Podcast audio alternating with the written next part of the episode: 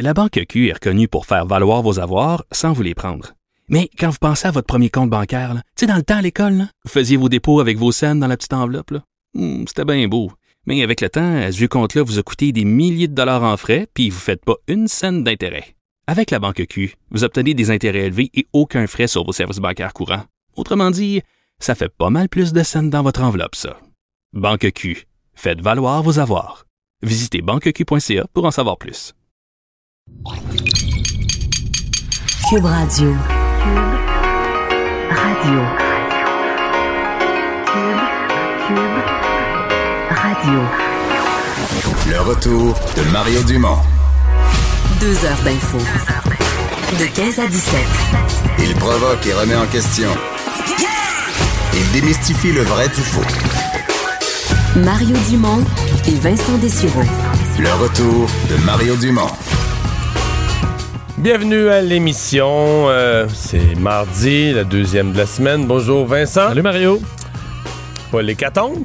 Euh, non. dans la météo? On Non. nous annonçait de la neige euh, ce matin que je suis venu au bureau, n'était pas encore commencé, mais il en tombe quand même un peu. Des quantités euh, quand même moins importantes que prévu. Ouais. Alors, Mais là, aux États-Unis, quand même, ils en ont reçu à plusieurs endroits et euh, ils vont se les geler cette Ben, semaine. c'est ça, ça- ça- c'est vraiment une des grosses nouvelles. euh, Je- je les, médias de Chicago qui disent qu'il va faire plus froid à Chicago qu'en Antarctique. Je sais pas si c'est demain ou après-demain ou dans une nuit. Là. Euh, oui, dans les, ben, parce que c'est cette espèce de, de- de- d'air euh, polaire qui, qui descend sur une grande, grande partie des États-Unis, là, où on aura des températures exceptionnellement froides, là, et Hmm. jusqu'à pas mal au sud même des États-Unis. Je regardais la météo à long terme ici. Après la neige aujourd'hui, on retourne au froid pour trois jours, puis de la neige toute la semaine prochaine. Ah, bon, tu vois. Quand est-ce qu'on... Il y a un- tellement de monde, qui sont- écoute, des collègues, là, tellement de monde qui sont dans le sud. Peut-être que je les remarque plus. Peut-être qu'il n'y en a pas tant que ça, mais je les. Je suis trop jaloux, là. Je les remarque trop, là. hein. Ben, c'est ben, il y a aussi que dans le euh, je sais pas si tu as peut-être aussi plus de contacts dans le monde des médias et Ouais. il y a la période de sondage dans les médias euh, traditionnels, disons qui commence souvent à mi-février. Alors Ah, tout le part monde avant, part là. en vacances avant. Alors dans les, les médias, vous voyez beaucoup de monde euh, remplacé en cette en ces, ces semaines avant sondage. C'est une des raisons. Alors, euh, Théo Taxi, on, on peut pas dire que c'est une nouvelle qui a pris beaucoup de monde par surprise ce matin. On était plus dans la question quand? Oui. C'était pas est-ce que ça va fermer, c'était quand, parce qu'on voyait bien là, que, ça, que ça allait nulle part. Euh, mais ce matin, donc, ce sont euh, ceux qui s'en sont rendus compte les premiers, ce sont les, les chauffeurs quand ils se sont présentés vers les 3h30, 4h du matin, les premiers. Et même si on le savait que ça allait mal, ça demeure un choc pour les employés Ben oui. de se présenter ce matin. Oui, parce Euh, que je pense que t'as toujours espoir. Si j'écoutais les employés, là, tu te dis toujours, euh, ben voyons, là, la dernière fois que ça allait mal, ils ont refinancé, ils ont trouvé d'autres argent, le gouvernement en a remis. Tu te dis toujours que ça se peut pas, là, tu sais, que c'est, c'est trop gros, c'est, c'est trop gros, il y a une flotte de véhicules. Tu dis, quelqu'un va faire quelque chose ou quelqu'un va racheter ça. Tu peux pas croire qu'à un moment donné, c'est comme, euh, salut, fermé. Et euh, ça a été le, le choc pour plusieurs parce que euh, bon ils l'ont pas appris la veille. euh, les employés se, se présentaient au travail et bon euh, apprenaient la nouvelle. Les autres l'ont appris par courriel. Euh, une pratique qui est quand même normale, faut dire. On avertit là, au dernier moment dans le but d'éviter du vandalisme ou ce, ce, ce genre de scénario-là qui demeure possible. Alors Théo Taxi qui qui met fin à ses activités. On va, on a fait une conférence de presse en avant-midi pour expliquer les raisons, expliquer davantage pourquoi on en arrive là aujourd'hui Thé- chez Théo Taxi. Euh, Taxelco qui va donc se concentrer davantage sur, enfin, entièrement sur le, le taxi traditionnel. Alors avec Taxi Diamond et Taxi Hochelaga. Alors pour Taxelco, c'est quand même un gros pas en arrière. On revient carrément euh, au taxi traditionnel. Le président directeur général par intérim de Taxelco, Dominique Bécotte, a fait ce point de presse en avant-midi pour euh, donc expliquer un peu la situation. J'ai sorti euh, deux extraits. Le premier où il explique, euh, selon lui, les deux principales raisons euh, qui mènent euh, Théo Taxi à une fermeture aujourd'hui. On l'écoute. Deux facteurs majeurs peuvent expliquer les conclusions que nous tirons euh, aujourd'hui. Premièrement, un cadre réglementaire très restrictif dans l'industrie du taxi qui ne nous autorise pas à adapter les tarifs en fonction de nos services à valeur ajoutée et en fonction de notre demande. Si la majorité de notre clientèle, la clientèle de Théo Taxi, est ouverte à des ajustements raisonnables, la réglementation, elle, ne nous le permet simplement pas. Deuxièmement, une flotte de véhicules électriques, bien sûr, dont l'écosystème technologique est encore en développement qui a fait grimper nos coûts d'exploitation au-delà de nos attentes. Je je suis pas tellement satisfait des explications. Mais Dans le sens que, ben, généralement, ce qui fait planter une business sont des imprévus. La réglementation, bon, tu peux toujours dire que l'imprévu, c'est que tu pensais que le gouvernement allait être plus vite à adapter, changer ses réglementations, puis que là, ça a été plus lent. Mais tu connais-tu bien des gens d'affaires qui partent avec comme plan d'affaires que le gouvernement va être vite à changer ses réglementations? Non, c'est sûr. Je te jure, là, je Ouais. te donne ça comme conseil. Tu veux te partir une business, là, puis que ton plan d'affaires est basé sur le fait que le gouvernement va être vite, là, t'es dans le trouble, là. Je te le dis, là. Ben, c'est comme si j'ouvre un cinéma, puis moi, c'est 10 mettons, c'est 12 le billet, le même que dans- ailleurs, mais j'offre plein de services de plus, puis mon but, c'est de faire de l'argent. Tu vas dire, non, mais ça, ça fonctionne Ouais. pas quelque part. Puis là, ben, l'autre affaire, la technologie, c'est parce que ça veut dire pourquoi t'es allé dans l'auto électrique si l'auto électrique était pas prête? Puis moi, il y a des chauffeurs qui m'avaient déjà confié. Moi, j'ai pris beaucoup. Moi, je peux en parler. J'ai pris des centaines de Théo Taxi, là. Des centaines et des centaines. Euh, puis un chauffeur, à un moment donné, qui m'avait confié ça. Un matin qui faisait froid, là, comme cette semaine. Euh, Il dit, je te dis que Monsieur Dumont, je vous dis, quand il fait froid, là, euh, les autos, ils en passent du temps à sa charge. C'est le ratio entre le temps que l'auto peut rouler puis le temps qu'elle passe sa charge, c'est pas trop avantageux. Parce que, tu sais, l'efficacité, je pense que c'est le mélange de quand l'auto roule, faut que tu fasses marcher le chauffage, donc faut que tu fasses fonctionner toute une série de systèmes qui baissent la batterie plus vite. Mais la batterie est aussi un phénomène chimique en soi. Donc, comme Et- tous les autres phé- phénomènes chimiques, la batterie est moins forte par grand froid. Tu sais, reste qu'en voiture à essence, quand moi je peux, moi je me rends à ce que ça clignote là, tu sais, avant de d'aller mettre de l'essence. Mais là, c'est un client, que c'est un peu limite. Ben, tu, tu, eux autres ils se gardent. Ouais, parce que là, faut que si le client va à à l'aéroport, tu peux pas lui dire Ah, ben là, pour l'aéroport, j'ai pas assez de batterie. Ben non, c'est ça, parce que là, tu dis, ben écoute, à l'aéroport, au pire, j'irai euh, faire le plein à côté. Mais là, non, faut que tu reviennes, toi, à- euh, chez, chez Théo Taxi pour te, re- te recharger. Donc, c'est vraiment compliqué. C'est pour ça que tu te fais refuser des fois des transports. Ça, m'est arrivé à moi, je l'ai raconté. Là, il me dit, ah, j'ai 22 je peux pas me rendre dans Hochelaga. Ben ouais, mais là. Et euh, j'ai des amis qui sont, admettons, euh, un petit peu en périphérie, vraiment un peu plus loin. Puis des fois, le taxi arrive, là, carrément, tu le commandes. Puis là, tu dis, tu vas où? Puis là, ah non, je me rends pas assez de batterie. Ouais, mais c'est fâcheux, là. C'est quand même fâcheux. Le mot est faible. Oui, et les voitures coûtent très cher. On n'a pas utilisé euh, euh, non plus des modèles les moins chers. Je comprends qu'on voulait une certaine Ouais, les performance Kia, aussi. c'était pas pire, mais quand on est rentré dans les Tesla, c'est des autos très, très, très dispendieuses. Que quelqu'un qui en a les moyens se paye une Tesla, c'est une chose, mais est-ce que tu peux rentabiliser ça avec les tarifs du taxi réglementés par le gouvernement, que même si c'est plus confortable, tu peux pas aller chercher la plus-value, en tout cas. Parce que le ça, gars, côté, savait, le gars à côté, il y a une, euh, une Civic, là, et ça coûte euh, 25 000 Mais Vincent, puis Il y a, ça, on il y a le les savait, mêmes, le même confort et les mêmes performances. C'est comme si. mais on, Oui, on le savait. on le savait, là. On le savait. Donc, est-ce qu'il y a eu un mauvais calcul? Euh, est-ce qu'il y a des Puis questions comment on a pu embarquer autant de partenaires avec autant de fonds publics dans un modèle d'affaires aussi incertain? Il y a bien des questions, là. faire entendre un autre extrait de Dominique Bécotte qui dit quand même que euh, au-delà de, du- bon, de ce retour vers le taxi traditionnel, faudra quand même, on n'aura pas le choix de faire, de moderniser l'industrie en général. On tient à dire que nous allons continuer de croire et que nous allons continuer de nous battre pour moderniser l'industrie du taxi. Notre modèle d'affaires de Théo Taxi n'est peut-être pas, n'est peut-être pas viable dans les conditions actuelles, mais le statu quo dans l'industrie du taxi n'est certainement pas souhaitable ni soutenable. Nous devons continuer à croire à un modèle plus écologique, nous devons continuer à croire à des conditions décentes pour les travailleurs et nous devons continuer à offrir un service aux citoyens qui leur donne envie de faire partie de la révolution de la mobilité. Ben, Mais la révolution de la mobilité, là. C'est parce que j'écoutais ça ce matin, j'avais l'impression qu'il y avait la moitié d'un discours politique. C'est un constat d'échec business. Puis il y a comme un discours politique sous- sous-jacent, là, tu sais, mais. Tu sais, la révolution de la mobilité, deux choses là-dessus. Un, il y a bien des gens, je pense, si on avait là, une gang de jeunes de 25 ans, assis à nos micros ici, là, ils nous diraient, ben, fait, c'est Uber. Oui. oui. Demande à mon gars, invite mon gars là, ici là, de, de 20 ans, là, il va dire révolution de la mobilité est faite. Moi, je prends le temps Uber. Puis, l'autre bout, c'est que la révolution, euh, il y a une révolution que le public, tu sais, veut dire, je pense que la, la population, euh, oui, il y a une partie des gens, ils disent qu'il y avait 300 000 clients à Théo Taxi, mais c'est peut-être pas assez. Je veux dire, peut-être que les gens, euh, les gens, ils c'était pas assez. C'est-à-dire que le, fait de dire bah Uber paye pas leurs impôts au Québec, moi ce que je vois là, c'est que même des jeunes, je sais que ça fait réagir quand je dis ça, mais même des jeunes de 20 ans qui ont voté. Puis là je parle qui ont voté ici à Montréal, sur le plateau, puis dans l'est de Montréal, qui ont voté à deux mains Québec solidaire, avec toute une série de gros principes sociaux là. Oui. Ben, ils prennent Uber. Ils prennent Uber. Ils prennent Uber. Paradis fiscaux, l'argent des paradis fiscaux, s'en foutent. Ouais, le client, quand il veut se rendre du point A au point B puis que ça coûte pas trop moyen, cher, il va ça, prendre ces moyens-là. moyen. Est-ce que, euh, au niveau de, du financement public qu'on a donné, est-ce qu'on se rend compte que quand il y a l'étiquette vert, on se pose un peu moins de questions? Ah, Moi, je vais te dire, la combinaison, là, c'est, je pense que c'est ça. C'est trois affaires. L'étiquette, c'est vert, c'est vert, c'est des autos électriques. Ça aide beaucoup. Les gens embarquent avec des fonds publics. Un. Deux, une vedette, Alexandre Taillefer. Puis là, après ça, on a su, quand il est devenu président de la campagne libérale, en plus, c'est une vedette que... Je sais pas jusqu'à quel point, mais qui a eu des accointances libérales. Donc, il était pas... Disons, au moins, il était pas en conflit avec le parti au pouvoir.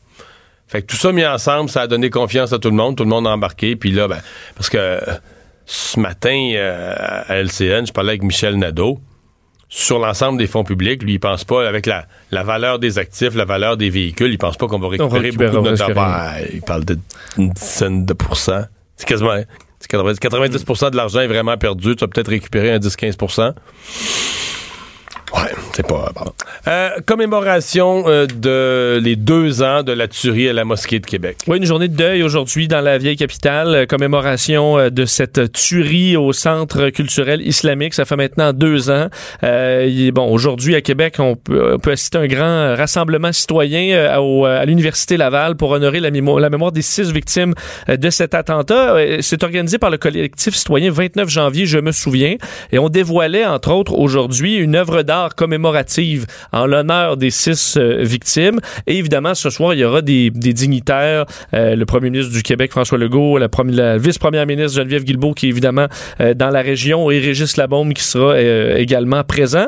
Le premier ministre Justin Trudeau, lui, n'y sera pas, mais il a quand même envoyé un communiqué aujourd'hui pour sur le sujet en disant en ce sombre anniversaire, je me joins aux Canadiens à travers le pays pour pleurer la perte des victimes et rendre hommage à leur mémoire. Andrew Scheer aussi a tweeté euh, un petit peu plus tôt aujourd'hui en disant mes prières et celles de notre équipe euh, accompagnent les familles et les proches des victimes de l'attaque terroriste au Centre culturel islamique de Québec.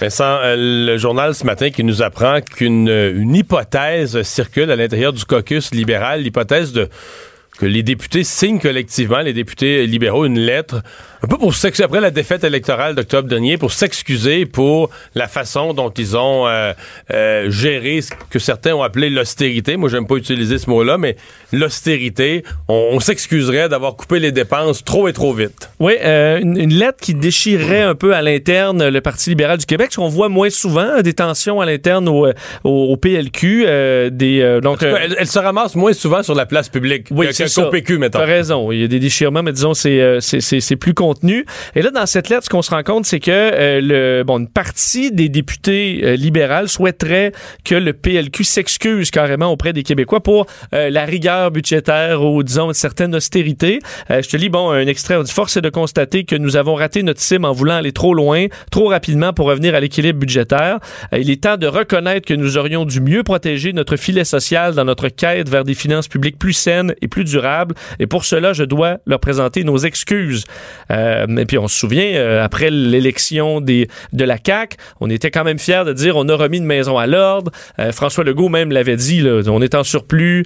Euh, Oui. Donc la euh, cote de crédit du Québec est meilleure que celle de l'Ontario. c'est- il faut croire que c'est une fierté, mais chez une partie des libéraux, alors que d'autres ben, dénoncent au contraire cette, cette euh, rigueur-là, peut-être Ah outrancière, et qu'on aurait dû au contraire euh, parler d'avenir que d'avoir une vision comptable. C'est ce qu'on retrouve dans la lettre.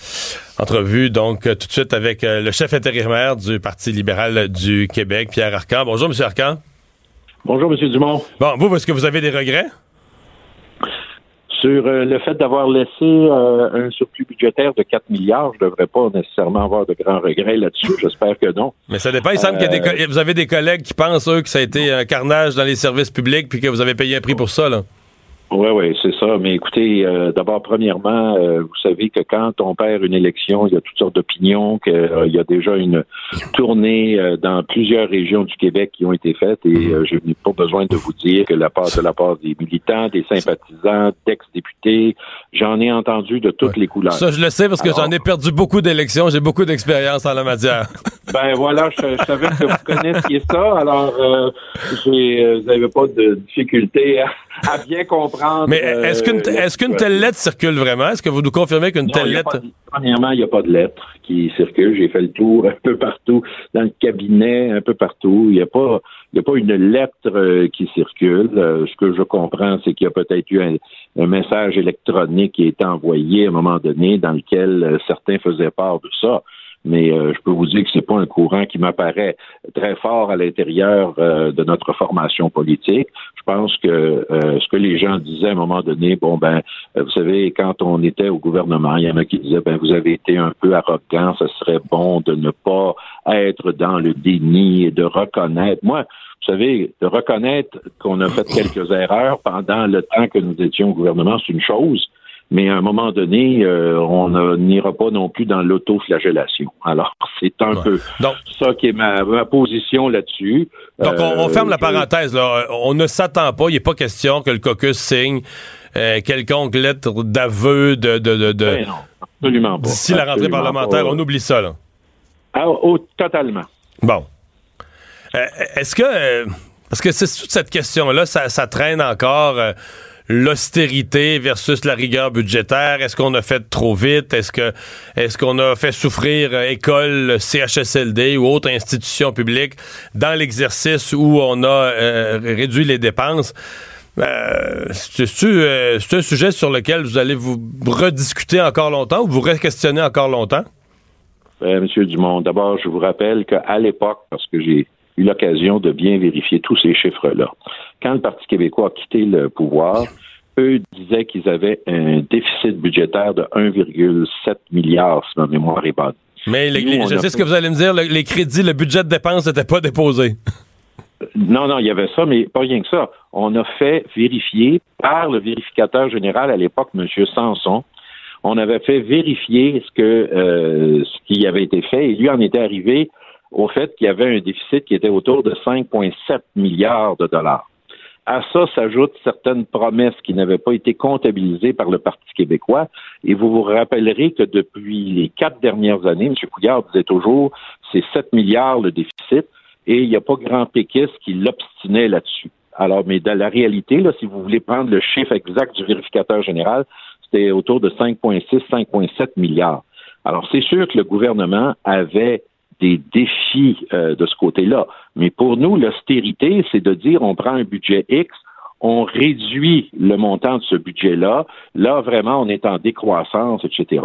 Ça n'a jamais été le cas. Ce qui arrivait, c'est qu'il y avait des augmentations de dépenses, mais parfois, dans certains cas, ça ne rejoignait pas ce qu'on appelle les coûts de système. Alors là, évidemment, il y avait des choix que les administrations étaient obligées de faire. Mais faut jouer, faut, faut faire bien attention à l'interprétation qu'on donne aux mots dans ce cas-là. Mais le Québec n'avait pas le choix d'aucune façon d'avoir un exercice budgétaire qui était rigoureux. Mais on n'a jamais pris un budget dans un ministère et on a enlevé le budget. On n'a peut-être pas donné les augmentations qui rejoignaient toujours le coût de système, mais on n'a jamais diminué les budgets de ces ministères-là, juste pour euh, qu'on s'explique correctement là-dessus. Parce que vous savez que quand vous faites de l'autoflagellation, ou quand des gens dans votre parti font de l'autoflagellation comme ça, c'est le pire des deux mondes, là.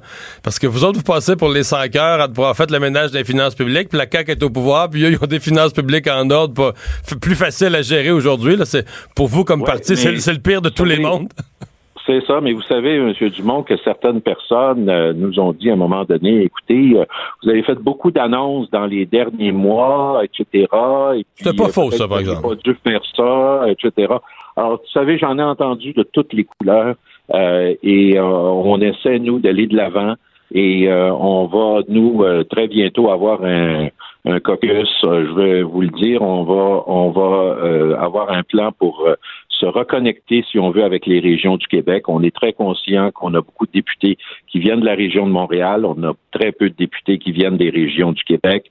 Euh, et donc, il va falloir avoir un plan très clair pour se reconnecter avec les régions. Monsieur quand je vais vous entendre sur euh, le dossier du jour, fermeture de, Théo Taxi, euh, il y a quand même pas mal de gens, j'en ai vu sur euh, les réseaux sociaux, j'en ai vu sur mes réseaux sociaux, qui sont assez sévères quand même avec euh, avec votre gouvernement, qui pensent que, bon, Alexandre Taillefer était ami ou peu importe, puis qu'on est allé à fond de train, on a donné de l'argent dans une patente qui avait pas d'espoir de rentabilité. Mais je vous dis, là, les mots des gens sont, sont assez durs. Vous leur répondez quoi aujourd'hui sur cet échec-là?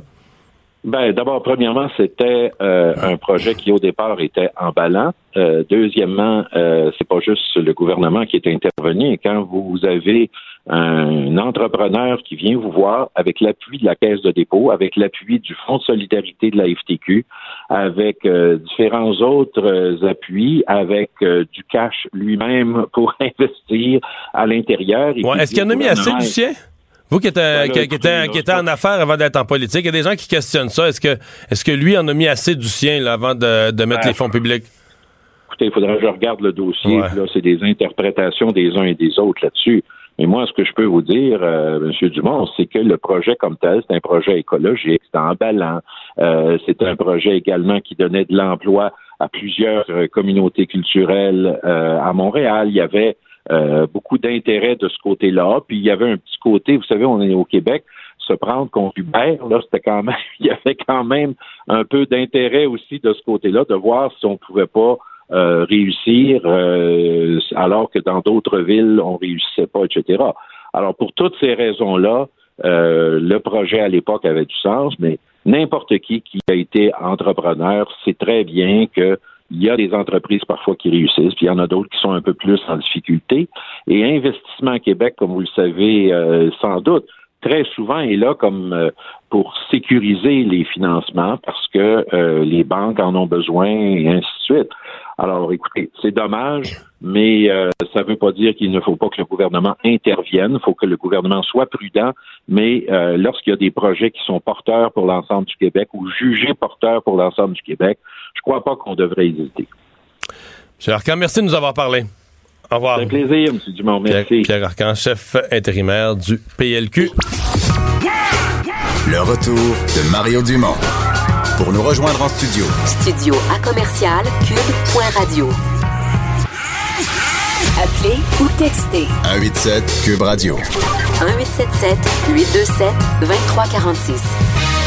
On continue, Vincent, notre tour de l'actualité, parce que je ne dois pas cacher que les deux prochains sujets m'étonnent. Euh, notamment, là, tu nous parles du SPVM qui a conclu son, son espèce d'expérience pilote avec les caméras euh, portatives. Oui, 78 patrouilleurs euh, depuis enfin en 2000 de, de 2016 et 2017 ont porté euh, des caméras portatives. On voit ça de plus en plus euh, aux États-Unis. Il y a de plus en plus de services de police qui sont équipés de caméras portatives. Les deux objectifs ben, protéger à la fois les citoyens, et protéger les policiers. Donc en ayant une preuve visuelle de voir s'il y a eu des abus dans certains cas et ben, d'autres cas pour défendre les policiers parce qu'il n'y aurait pas eu d'abus par exemple. Euh, et aujourd'hui, le SPVM qui a dévoilé euh, les résultats de ce, de, de ce projet pilote. Et euh, ben, en gros, le SPVM ne voit pas d'intérêt à s'équiper de caméras portatives. En fait, ce qu'ils disent, de un, le coût est ben, très élevé. On dit Ça, je suis pas surpris. que mais l'inuti- l'inutilité, je suis surpris. Bon, on dit 24 millions de dollars par année. Ça, tu- ça t'a pas surpris? Quand C'est même, mais c'est des caméras, euh, dire, pas, elle est pas euh, jetable. C'est cher. C'est extrêmement cher. très cher. Toi, OK, toi, dans le fond, toi, t'as un feeling que, que si tu magasinais ça toi-même, tu pourrais faire mieux. Là? Faire, ben, je sais pas, mais je trouve ça cher. Je sens peut-être qu'il n'y a pas, peut-être pas magasiné énormément, mais bon, 24 millions par année et 17 millions de dollars pour mettre en place le système sur 5 ans. Mais quand le gouvernement magasine, c'est rare, c'est moins cher. Effecti- effectivement. Euh, et donc, donc, des coûts importants. Et l'autre euh, fait important, c'est que le, SPV, le SPVM dit que euh, pas beaucoup d'avantages au niveau des interventions. L'expérience du projet n'a pas permis de démontrer sans équivoque que les caméras portatives favorisaient euh, la transparence des interventions policières, ce qui est un des objectifs, consolidaient le lien de confiance entre les policiers et les citoyens ou assuraient la sécurité des policiers. Alors, on n'a pas de preuve de ça. Euh, un des problèmes, c'est que on dit euh, que les, les- les conditions qui sont qui doivent être, être atteintes pour que cette- ce film-là, cette vidéo soit utile, c'est difficile à obtenir. Entre autres parce que les policiers doivent activer eux-mêmes la caméra et c'est complexe dans certaines interventions d'urgence. Euh, le policier Donc, souvent, peut, elle tourne même pas. Là. elle tourne même pas, ou le policier, si jamais il a à faire quelque chose d'illégal, ben, il va pas l'allumer euh, volontairement, il va se trouver une raison pour pas l'allumer. Alors, en gros, c'est, c'est plus ou moins euh, user-friendly, comme on dirait, ce qui fait que dans bien des cas, Je- la preuve surpris, serait inutile. j'étais surpris de la nouvelle générale, mais c'est sûr que si tu me dis qu'elle tourne pas. Là, je comprends, c'est pas utile. là. Ben, à moins Mais non, mais c'est- la sens qui me surprend, c'est J'ai l'impression qu'aux États-Unis, par- tu sais, comme ça, ça se développe, tout le monde a l'air à trouver ça utile, puis que c'est un plus, puis nous autres, euh, non. Ben, je suis allé voir euh, dans plusieurs services de police aux États-Unis qui ont implanté ça depuis quelques années, qui arrivaient à certaines études. Puis c'était, euh, ça allait de plus ou moins efficace à, euh, à relativement efficace, mais c'était pas, euh, Mais c'est pas, personne n'est enthousiaste tant que ça. là. c'était pas super clair. Euh, je voyais quand même des, des services de police eux-mêmes qui, euh, les policiers dans certains cas le souhaitent pour éviter justement euh, de se faire poursuivre parce que ça les protège d'une certaine façon. En tout cas, le SPVM, moi, ce que je vois dans ce rapport-là, c'est que ça les intéresse pas, là. Parce qu'ils ont, tu vois dans les, les mots choisis que, ben, ça les, ils ont pas le goût d'avoir des caméras, là. Ben, c'est peut-être du gaspillage. Peut-être qu'ils ont raison, au fond, mais je sais pas. Je- je- Moi, j'avais l'impression que quand l'expérience pilote a, a été faite, j'ai l'impression que c'était parti. Là. Je pensais que c'était qu'on était lancé puis qu'on se disait bon on a besoin de ça. Y a quand même eu quelques interventions dans l'histoire où on aurait aimé là, tu sais, euh, exemple dans l'affaire Villanueva, avoue qu'on aurait aimé avoir un film des événements. Oui. Tout ce qui s'est dit. Puis parce qu'après ça on parle dans une fois que on parle dans le vide là, après là, on dit ah là là les jeunes disent une chose, les policiers disent une autre chose. Une, une des choses, par contre, on a vu avec le- le- l'exemple dans les derniers jours là, du, du jeune adolescent euh, vis-à-vis du euh, de, de- de l'ancien militaire du le vétéran du Vietnam autochtone, Autochtone. qui euh, joue du qui frappe sur son tambour. Ben quand t'as juste un angle. Ben, c'est pas toujours Des fois, c'est incomplet. histoire. Imagine, là, t'as une caméra de policier qui te donne, et on a vu ça aux États-Unis sur des, des gens qui se sont fait abattre, par exemple, par des policiers. Ça se fait un tollé. Puis là, à un moment donné, tu réussis à avoir un angle de caméra de sécurité ou autre chose. Puis tu dis, ah, ben finalement, OK. C'est pas ce qu'on pensait. C'est c'est pas ce qu'on pensait. Donc, ça a ses limites aussi. Euh, L'enquête sur le massacre de Las Vegas, c'est une des tueries les plus absurdes qu'on ait vues. Les gens regardaient tout simplement, un, était un spectacle tout simplement, et quelqu'un qui était dans un hôtel de l'autre côté de la rue, face à la foule, s'est mis à, tirer dans le tas. Oui, et euh, c'était le 1er octobre 2017, 58 morts, euh, 500 blessés. On s'en souvient des pires tueries euh, de, de l'histoire des États-Unis. Pendant de longues minutes, un, un tireur qui était euh, dans un bon au perché dans une chambre d'hôtel. puis de longues minutes parce que ça a pris du temps avant de savoir. Les gens, les gens dans la foule savaient même pas d'où venaient les tirs. Ils entendaient le bruit, ils voyaient les gens tomber. Et... L'intervention policière pour retrouver à travers euh, un hôtel qui euh, des centaines et des centaines de chambres, c'est pas des milliers. Euh, ça a été quand même, ça a pris plusieurs minutes. Et le FBI a fait enquête, évidemment, et arrive à une bonne conclusion aujourd'hui qui est assez spéciale. C'est qu'on a été incapable de trouver un motif euh, au tireur. Euh, on, Mais je me souviens que c'était le cas dans les reportages, mettons une semaine après, ou 4-5 jours après, une semaine après. C'est déjà ce qu'on disait. On disait, il n'y a rien de. Il n'y a pas de motif politique évident. Le gars n'a pas laissé de notes. Euh, ses, ses proches ne le connaissent pas comme étant euh, euh, lié à des mouvements. ou- tu sais, C'était vraiment pas clair. Là. Et là, on s'est dit, ben, dans l'enquête, on sera sûrement capable de trouver le fond de l'affaire. Mais Dans Stephen. Paddock euh, n'a pas été, on dit, n'a pas été dirigé, inspiré ou déclenché euh, par une, une- motivation idéologique d'une personne ou d'un groupe. Alors, il n'a pas été inspiré par rien. Euh, on a analysé toutes les preuves pendant un an pratiquement.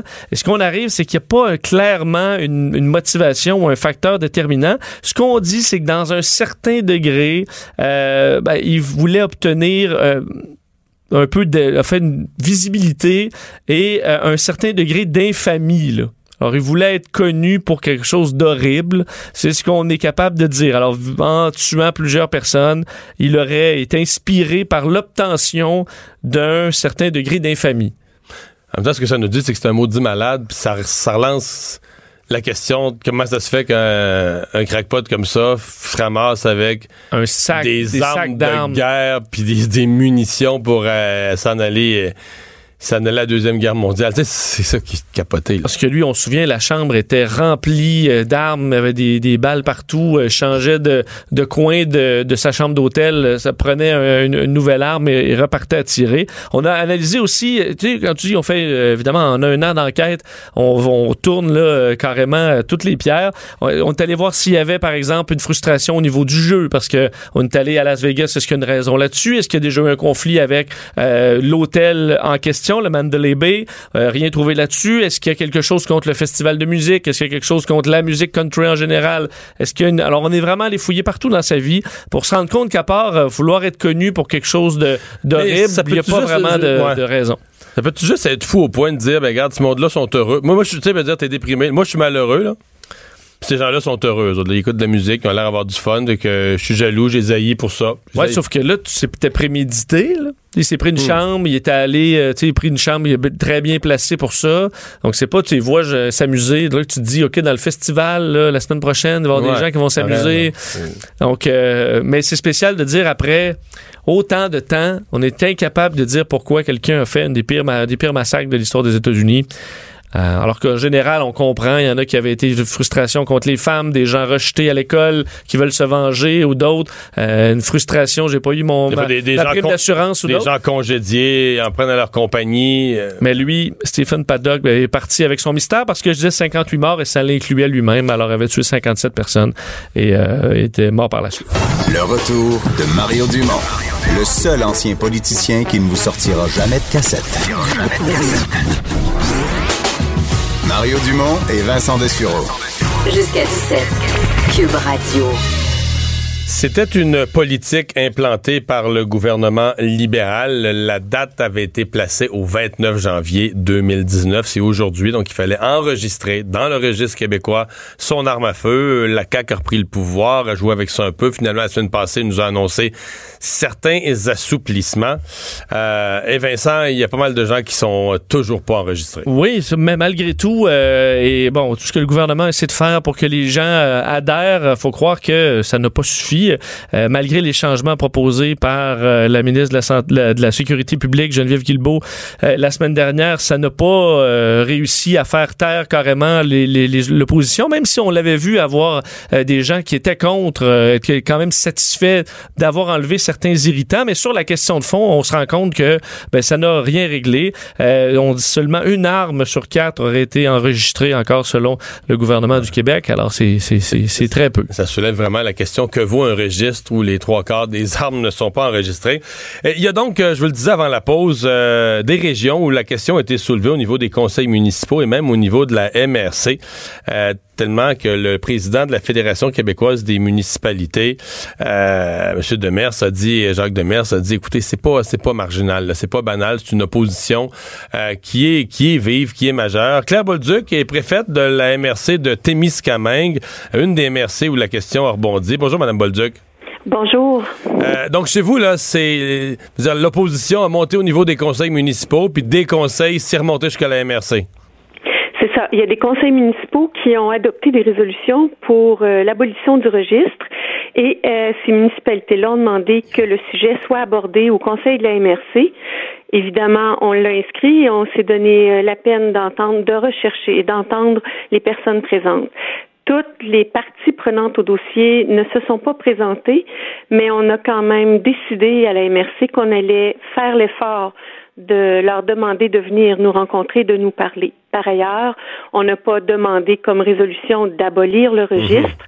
On a demandé un moratoire et qui est vraiment une que le dialogue s'installe. On le voit, il y a un manque de dialogue entre euh, des réalités, les gens qui vivent des réalités de région, les gens qui euh, vivent des réalités concrètes de de ville, euh, la ruralité versus les grands centres.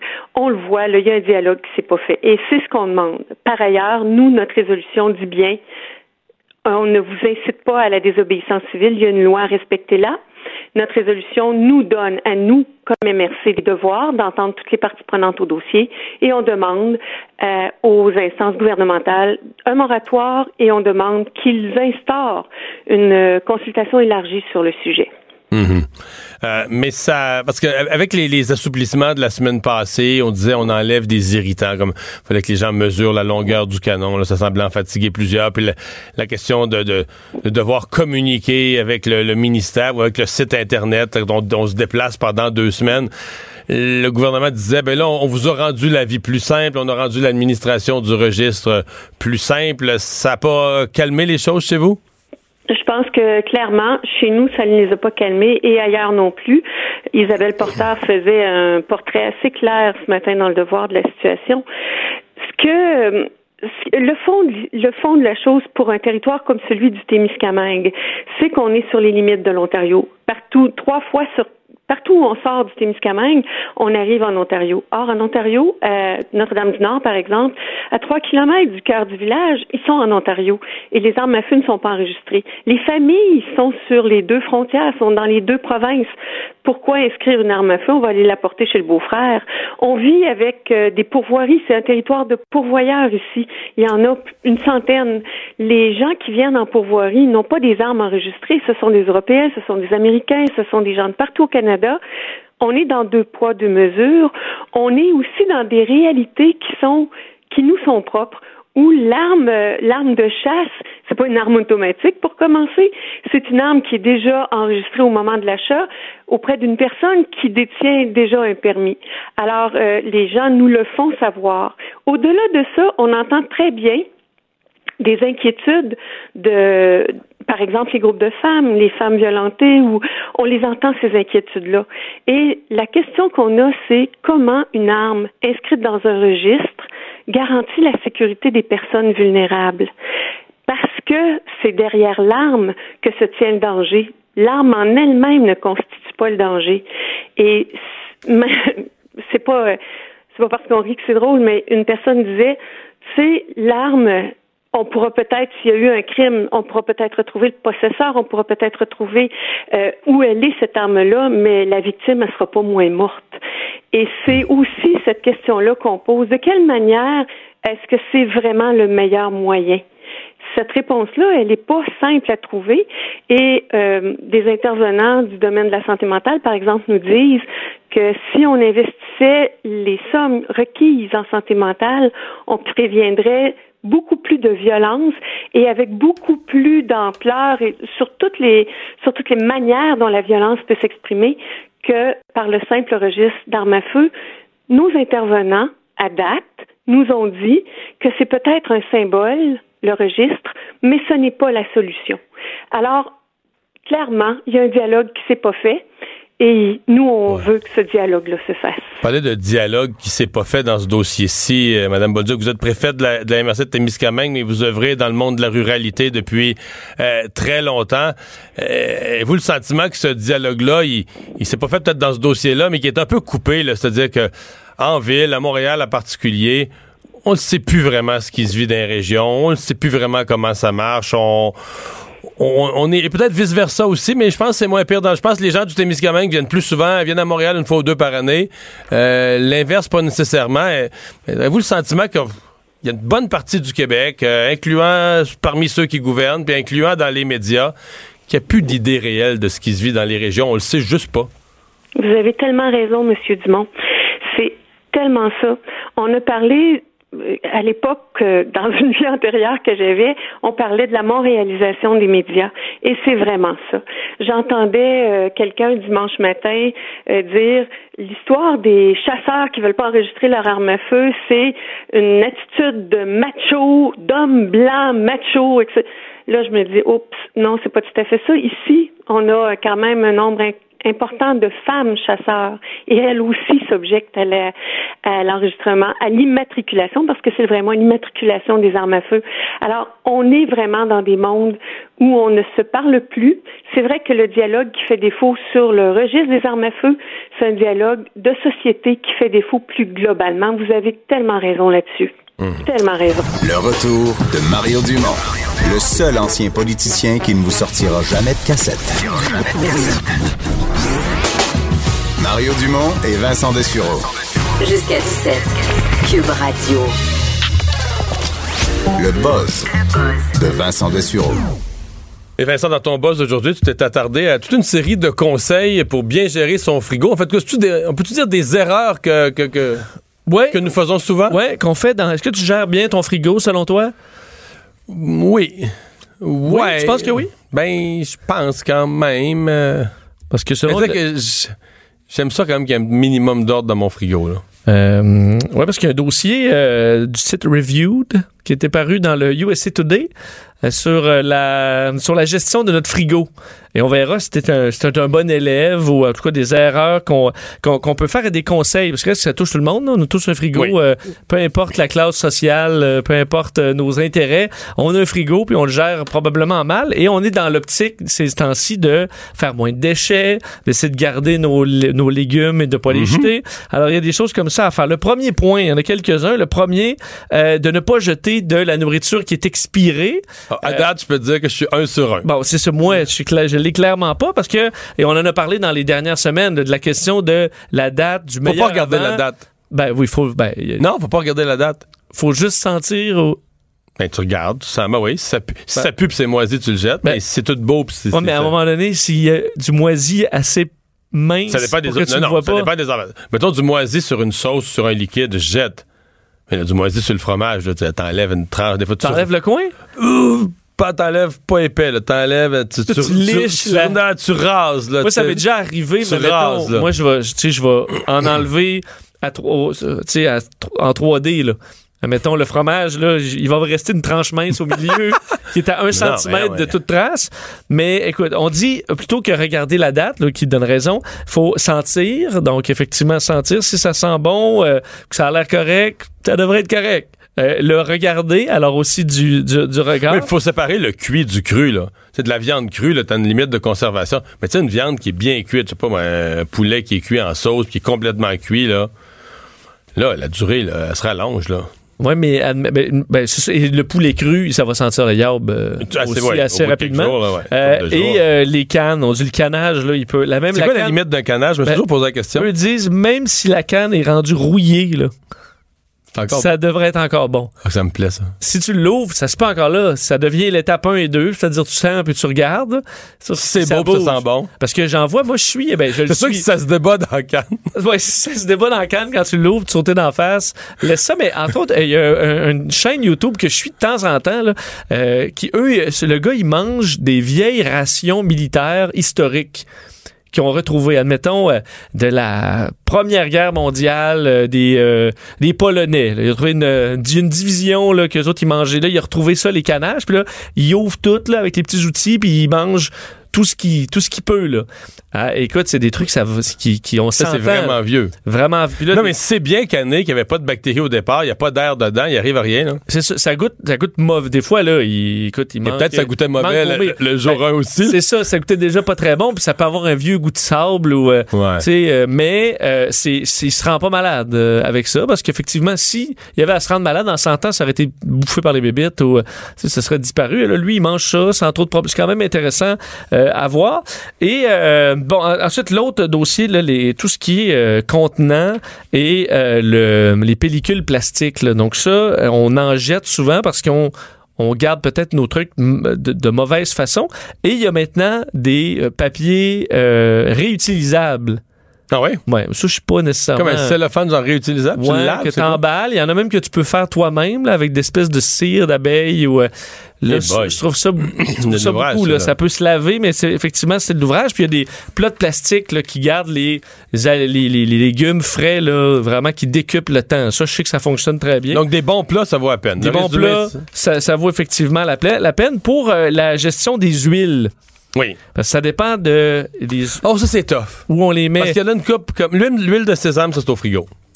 L'huile, ben oui, effectivement. Parce que la plupart des huiles, l'huile d'olive, les huiles de base, tu mets pas ça au Ben, frigo. tout ce qui est huile avocat, euh, pépins de raisin, noisettes, sésame, truffe et, et compagnie, ça c'est euh, au- idéalement au frigo. Moi, je Oh, vois, je les garde. nous, l'huile de pépins de raisin pas au frigo. Ben, moi aussi, elle pas au frigo.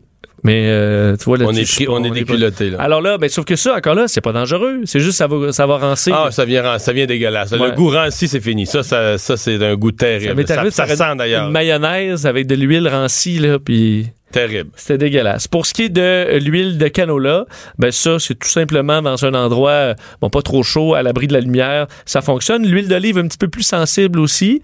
Alors, idéalement, là, on dit dans l'endroit le plus frais de la maison. À part le frigo. Il n'y a pas besoin d'être au frigo.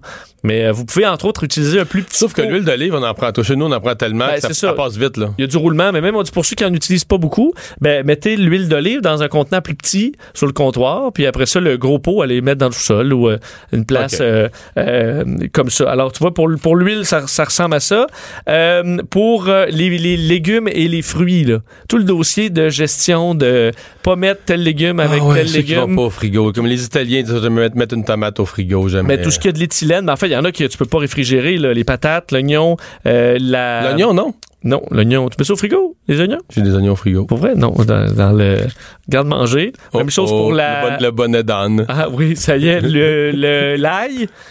Euh, L'ail pas au frigo? L'ail pas au frigo. Bon, deux. La- les tomates. Mais les tomates, ça, d'abord, j'en mange pas, je trouve ça dégueulasse. C'est le pire légume en ce qui me concerne. je mange pas de tomates crues, mais. C'est peut-être pour ça. parce que Mais non, mais c'est parce qu'il faut te les laisser mûrir un peu. Mais là, une fois qu'elle est bien mûre, ça- tu prolonges ta vie en la mettant au frigo. Non, Ouais, sinon, va puis pourrir. t'achètes, je pense. Non, mais c'est pas mangeable, là. Non, mais je comprends, mais une, une petite moitié de tomate au frigo, tu vas-tu manger ça vraiment? Toi, tu ne remangeras pas ça, mais on fait juste l'acheter une fois qu'elle est rendue tout molle. Hmm. En tout cas, ben, c'est pas, pas de frigo. Banane pêche. Banane, Euh, jamais. La banane, ça pogne du froid, ça vient noir tout de suite. L'avocat, les mangues, les melons, les poires, les pommes, les kiwis, les citrons. Mais les citrons, tu Les vois. kiwis pas au frigo? kiwis pas au frigo. Ben, j'ai pas, on les met dans le panier, mais des fois, on les met dans le frigo aussi. C'est ça. Et euh, euh, de garder les, ceux qui euh, émettent de l'éthylène à part, donc qui favorisent le, le mûrissement. Alors, c'est le cas des bananes, les pommes, les cantaloupes euh, ou loups, là, et les mangues. Et donc, il y a certains fruits qu'il faut pas mettre avec d'autres parce que ça va activer le, le mûrissement. Mais là, chez nous, il y a un panier à fruits, là, on commencera pas. C'est pas une garderie, là. Ben, au moins, il y a de l'air. Il n'est pas dans un sac. Ouais, ouais, ouais. Donc. C'est un panier troué, c'est pas si pire. Et pour terminer, sur le frigo, ben, ne pas faire geler les aliments. Ça m'arrive souvent au début, tu sais, en haut, là, il est trop froid, puis là, ça gèle, semi. Là, ça devient dégueulasse. Alors, Il faut que tu gères, faut que tu t'assures que ton frigo, il, ton frigo est pas supposé geler, là. ben non, mais c'est que des fois, il y a certains endroits où là, c'est limite, alors faut baisser peut-être un peu et de nettoyer à l'arrière du frigo là, la mode poussière de temps en temps dans le, le, le- le- le système de refroidissement. Parce que ça va causer votre, euh, à votre- des problèmes à votre frigo, limiter sa durée de vie, et ça, on le fait pas souvent, de le nettoyer. Nettoyer la- derrière du frigo, là. Ouais, qui est rempli de poussière, parce que ça va C'est jamais empêcher... bien belle fun d'avancer son frigo, là. Non, c'est une... tu sais que tu t'en sortiras pas à- à- sans l'aspirateur. là. C'est rarement bien beau, là, Ouais. ouais. Bon, fait que là, on vient d'améliorer notre gestion du On va frigo. essayer, oui. Euh, un routier record, c'est quoi ça? Oui, j'ai aimé ça pour les camionneurs qui nous écoutent. Et je sais qu'ils sont nombreux. Et Oui. C'est dans, parmi. euh, et moi, il y en a qui critiquent souvent les camionneurs. Moi, je trouve que c'est les meilleurs euh, sur la route. Là. On les voit rarement faire des trucs stupides.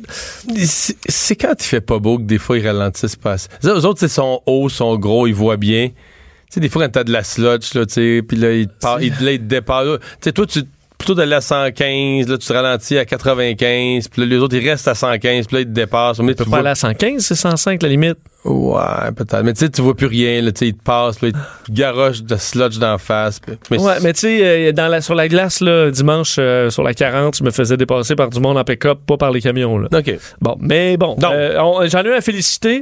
Euh, il s'appelle Ar- Arthur Stone. euh, son surnom Art, euh, qui a été euh, célébré dans les derniers jours parce qu'il a réussi à faire 7 millions de kilomètres dans sa carrière. C'est un monsieur qui a 74 ans. Mais c'est pas un Québécois, là. Non, c'est un Américain du. Minnesota euh, qui a obtenu un prix par sa compagnie. 7 millions. 7 millions, 4,4 millions de milles, sans accident. Non, mais là, 7 millions, c'est du stock. Ça veut dire par. an.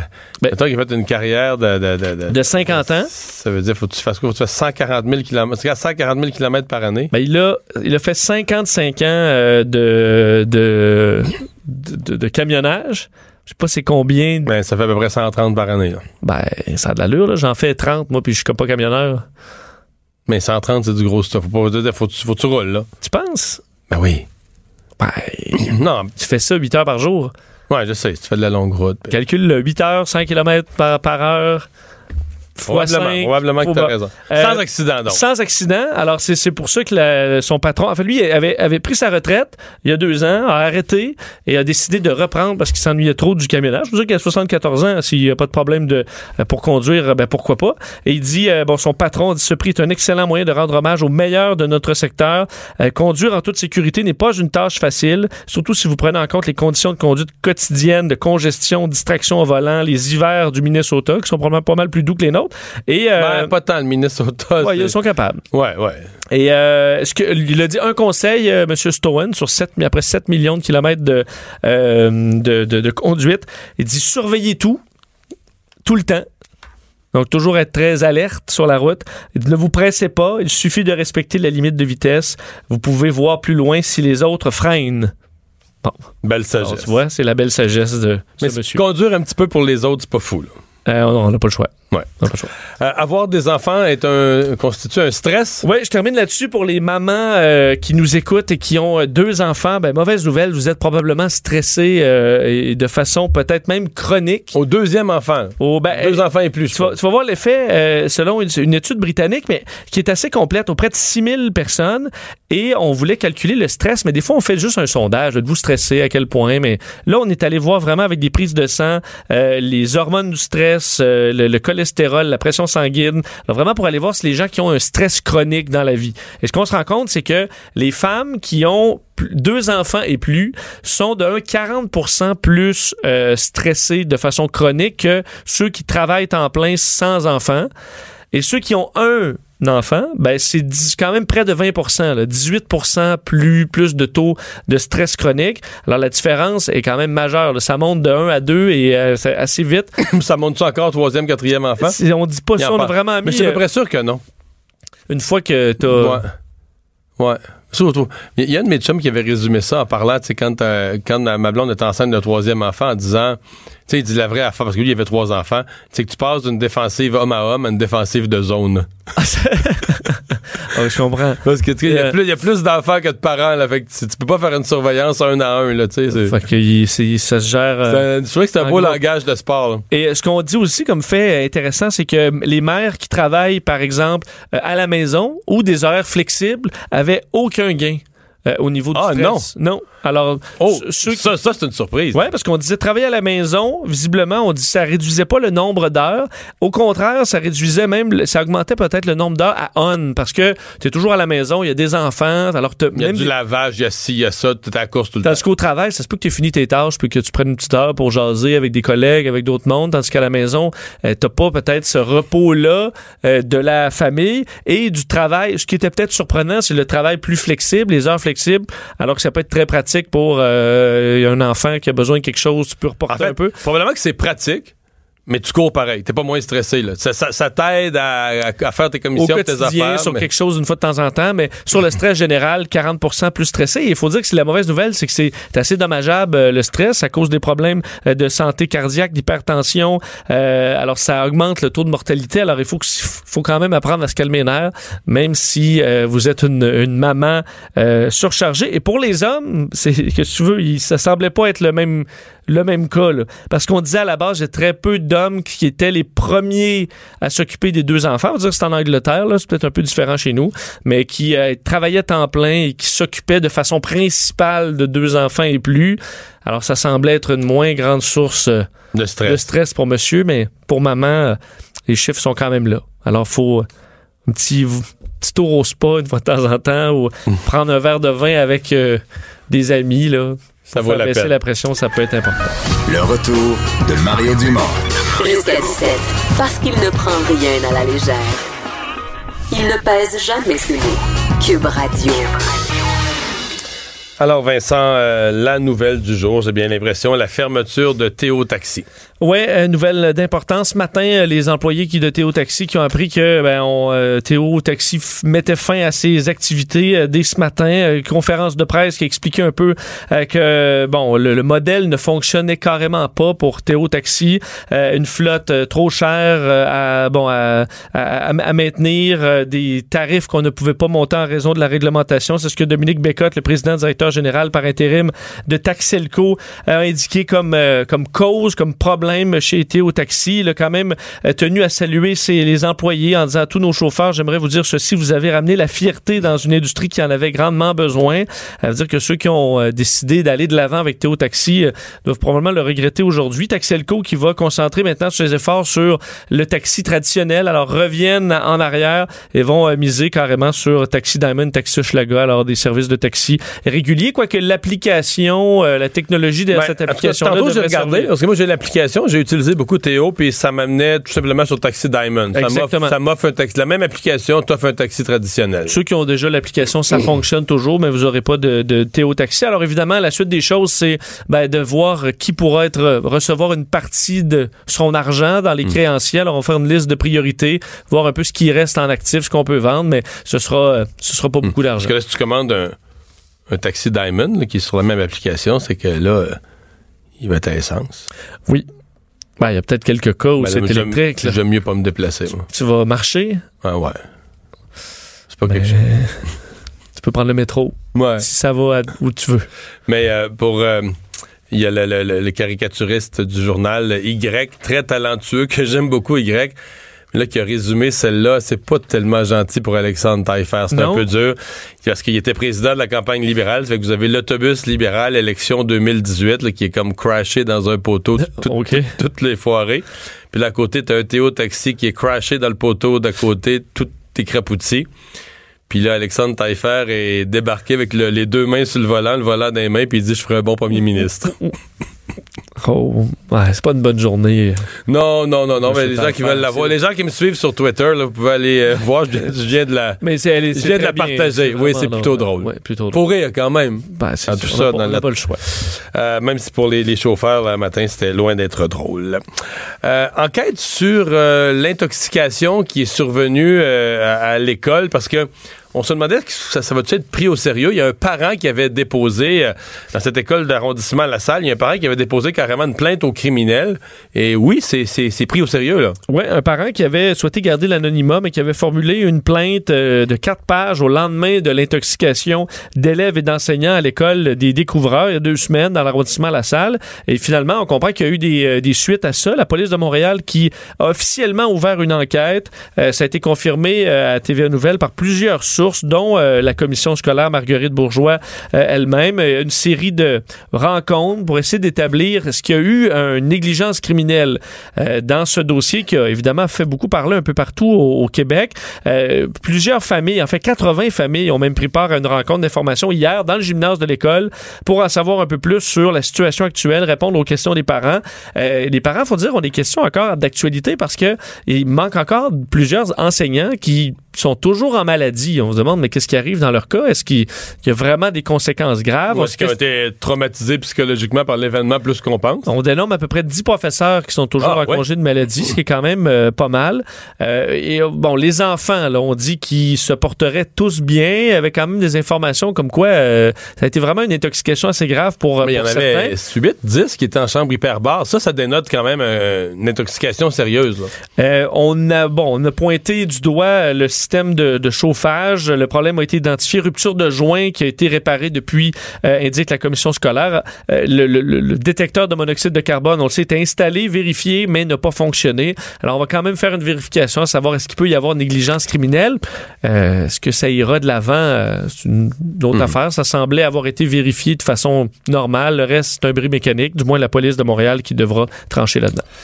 Euh, scène judiciaire de Toronto aujourd'hui, qui vraiment euh, vit un, un moment fort, on pourrait dire, euh, peut-être même un tremblement de terre, parce que ce fameux présumé tueur en série, eh bien, il s'est présenté pour plaider coupable. Oui, c'est une histoire énorme pour la ville de Toronto qui, bon, qui, avance de façon importante aujourd'hui. Le pré- présumé tueur en série de Toronto, Bruce McArthur, qui plaide coupable à huit chefs de meurtre au premier degré. C'est ce paysagiste de 67 ans qui aurait visé des membres de la communauté homosexuelle de Toronto euh, pendant quelques années. Euh, lui, en fait, a déjà été accusé de deux meurtres commis au printemps 2017 après son arrestation. Et euh, pendant l'enquête sur ces deux meurtres, ben, on a permis, on a identifié les restes de plusieurs Ouais, autres parce que là, on personnes. s'est mis à trouver dans des bacs à fleurs des, des restes humains qui avaient enterrés. là. Ben, des endroits où il devait entreposer ses outils et on retrouvait des euh, enterrés, euh, des restes humains dans effectivement des, des, des, des, bacs à fleurs. Alors, une histoire horrible. Euh, L'automne dernier, même, euh, bon, Bruce Mc- McArthur avait renoncé à son enquête préliminaire pour être directement cité à procès. Son procès qui devait débuter en janvier 2020. Et là, il plaide coupable à huit accusations de meurtre. Une histoire euh, majeure dans, en Ontario. Et, puisque les victimes visées étaient toutes des personnes de la communauté homosexuelle, on va parler avec Marie-Pierre Boisvert, directrice générale du Conseil québécois LGBT. Euh, bonjour, Madame Boisvert. Bonjour. Parce que bon, vous vous intéressez au sujet, mais vous étiez aussi, euh, vous, à Toronto euh, lorsqu'il a été arrêté. Oui, ben, je, je me rappelle pas en fait, c'était pour quel euh, c'était quoi qui était sorti exactement dans les nouvelles au moment où j'étais à Toronto, mais moi j'y étais pour le, travail, donc pour rencontrer des partenaires euh, LGBT euh, à Toronto, puis donc tout le monde était extrêmement choqué, touché par par les nouvelles qui qui en fait qui dévoilaient toutes les personnes qui finalement avaient été retrouvées mais mortes et qui étaient disparues là, entre 2010 et 2017. Ouais, parce que il avait vraiment semé la terreur dans la communauté homosexuelle où euh, des, des, gens disparaissaient sur une assez longue période. Oui, exact. Puis, tu sais, les, les, les, gens de la communauté gay ont rapidement compris que c'était des hommes euh, dans le village qui étaient ciblés là euh, depuis depuis le début des distractions finalement, mais euh, c'était pas c'était pas quelque chose qui était nécessairement pris au sérieux au début par la police de Toronto. Et donc, finalement, de voir ce dénouement-là, ça nous fait penser qu'il y a peut-être d'autres personnes disparues qui ont été assassinées par cet homme-là. Puis j'espère que, enfin, que justice sera faite. Là. Mm-hmm. Parce qu'il a plaidé euh, coupable. Ça, ça représentait un soulagement là-bas euh, pour la, communauté, son, son arrestation, surtout qu'on identifie un responsable pour tous ces, actes, toutes ces disparitions? Ben, c'est sûr que ça représente un soulagement, mais il y a aussi euh, une certaine colère vis-à-vis du fait qu'en fait, il avait déjà été arrêté, puis il avait été relâché finalement, faute de preuves. On, on avait l'impression que ces disparitions-là n'étaient pas prises au sérieux. Euh, mais c'est sûr que donc, oui, c'est un soulagement puisque finalement, ben, on en est là aujourd'hui, mais on, on, a l'impression que, que c'est peut-être pas la fin non plus là, des, horreurs qui vont toucher la, communauté LGBT. Là. On a eu euh, Orlando euh, en 2016, puis toute cette histoire-là là, sur plusieurs années. Que je pense pas qu'on a fini d'entendre parler des, violences qui touchent les communautés LGBT. Mmh. Ben, Madame Boisvert, merci d'avoir pris le temps de nous parler. Ça fait très plaisir. Ouais. C'est sûr que quand, euh, quand des gens disparaissent comme ça en, en série, série c'est fatigant. Tu sais. Ah, ça doit causer euh, moi, j'ai écouté d'ailleurs, j'ai écouté un documentaire sur Ted Bundy aux États-Unis, qui est un des pires tueurs en série d'histoire, et tu te rends compte dans la communauté, il s'est mis à disparaître des, des femmes sur un campus universitaire, puis un endroit super euh, tranquille où il se passe rien, et qui soudainement euh, devient un endroit de terreur où tout le monde se cache. C'est un peu ce qui est arrivé dans la communauté là-bas, où tu te rends compte qu'il y a des gens qui disparaissent. Euh, tu ne plus jamais. Tu ne plus jamais. T'as pas d'explication, il n'y a personne d'arrêté. Non, c'est euh, pas le fun. Euh, parlons du député Diorio, Nicolas Diorio, qui a fait parler de lui quand même un peu pour les mauvaises raisons ces derniers mois, qui a annoncé à plus qu'une reprise une date de démission, puis il démissionnait pas. Et là, ce matin, il s'est présenté à la Chambre des communes et il a dit le mot fatidique. Oui, et euh, il faut dire que ça c'est étrange du début à la fin, hein, ce dossier-là. Ouais. Euh, et ça l'est encore un peu. Nicolas Diorio qui, euh, ben, qui quitte officiellement son, son, son siège. Lui Il l'a pas fait par lettre. Là. Il est allé le, dire à son, à son pupitre une dernière fois. Oui, il aurait pu quitter avant. On comprend qu'il a décidé de remettre sa démission euh, aujourd'hui pour, pour pouvoir s'adresser une dernière fois à ses collègues bon, à la Chambre des communes. Parce que sinon, il aurait pu très bien quitter dans les il dernières Parce que la date qu'il avait donnée, c'était mardi passé, le 22. Mais il n'aurait pas pu parler en chambre, la chambre siégeait pas, mais tu peux le faire. Il y a deux façons de démissionner. Hein. Un député par lettre au président, tu écris une lettre au président, ou sinon, tu démissionnes de ton siège. Un député à son siège qui annonce sa démission, là, il n'est plus député. C'est comme c'est une règle. Si de ton siège tu annonces je démissionne, c'est fini. Ce qu'il a fait ce matin. Bon, il a fait ça. Euh, démission euh, euh, après un long discours au Parlement qui, qui était peut-être étrange aux ben, yeux de plusieurs. Long, généralement on est tolérant sur la longueur d'un discours. Tu sais, la personne démissionne. Là. Ouais, tu vas lui donner. T'es pas, pas, à trois minutes près. Là, fait que là on, dit dans les rapports de presse que le président de la Chambre l'a averti deux fois que c'était trop long. Moi, ça me dit que qu'il abusait. Là, tu comprends? C'est-à-dire que pour que le président, au moment où tu donnes, tu, fais ton discours de démission, te dise accouche, là.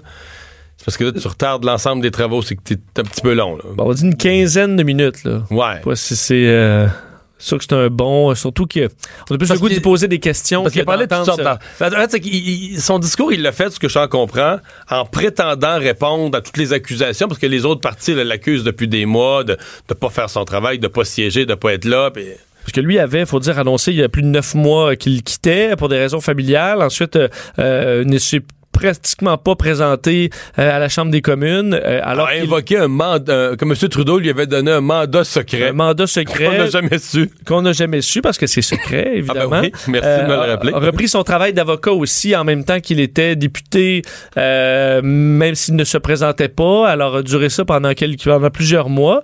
Là, c'est rattrapé en disant je, je garderai pas la paye. Je vais donner ma paye à des organismes. Là. Et il faut dire que là, euh, dans sa circonscription, euh, on... on ne pourra pas faire d'élection partielle, donc ils vont rester à être sans députés jusqu'aux élections du 21 octobre. Parce qu'il est trop tard, Parce qu'il est trop tard. Alors, euh, d'ailleurs, c'était à partir du 19 janvier, euh, si je, si, si je me trompe pas, où euh, l'on impose cette règle-là. Donc, on peut pas faire une... Si dans, dans neuf mois C'est ça. de l'élection... Non, ça, ça vaut plus la- Il y a une limite, il y a une date à partir de laquelle ça vaut plus la peine de faire une élection partielle. Le député sera pas là. Je pense que si le député va être là moins de six mois, là, ça vaut plus la peine. On dépense pas l'argent pour faire une partielle. On laisse le poste vacant jusqu'au- jusqu'aux les élections générales. Et ça entre en vigueur le 19 janvier. Là, lui démissionne le 29. Alors bref, les gens de, de Saint-Léonard, Saint-Michel euh, n'auront personne pour les représenter jusqu'au 21 octobre. Bon. Est-ce que ça va être la catastrophe, par contre? Tu sais, je pense que les... Non, non, non. Mais je- Dans le coin... tout ça est bizarre un peu. Ouais, c'est bizarre du début Mais jusqu'à il y, avait, il y a quand même eu des, des, euh, des arguments pour dire qu'il avait été un excellent député, puis pour dire qu'il répondait, entre autres l'affaire de, il a dit qu'il était le premier député de l'histoire de la Chambre des communes euh, à être venu euh, au Parlement fédéral avec une auto entièrement électrique, euh, donc pas de... Ben oui, je me rappelle que je suis... en fait, je rappelle que je suis le premier député de l'histoire à être venu travailler en voiture toute électrique sans réservoir de carburant fossile.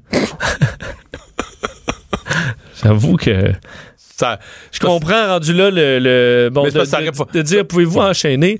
On est dans les détails, là. oui, puis ça répond pas, parce que lui il dit que ça, ça répond au- à toutes les critiques, là, mais non. Non, ça répond à rien. Ça répond, ben, c'est autre chose, là, bravo, là, mais ça n'a pas rapport. là. Parce qu'il y en a sûrement à Ottawa qui viennent travailler à pied même ou en vélo. là. Je m'en fous, là. Je veux dire, au moins qu'ils vont travailler, là. Lui, il venait plus, là.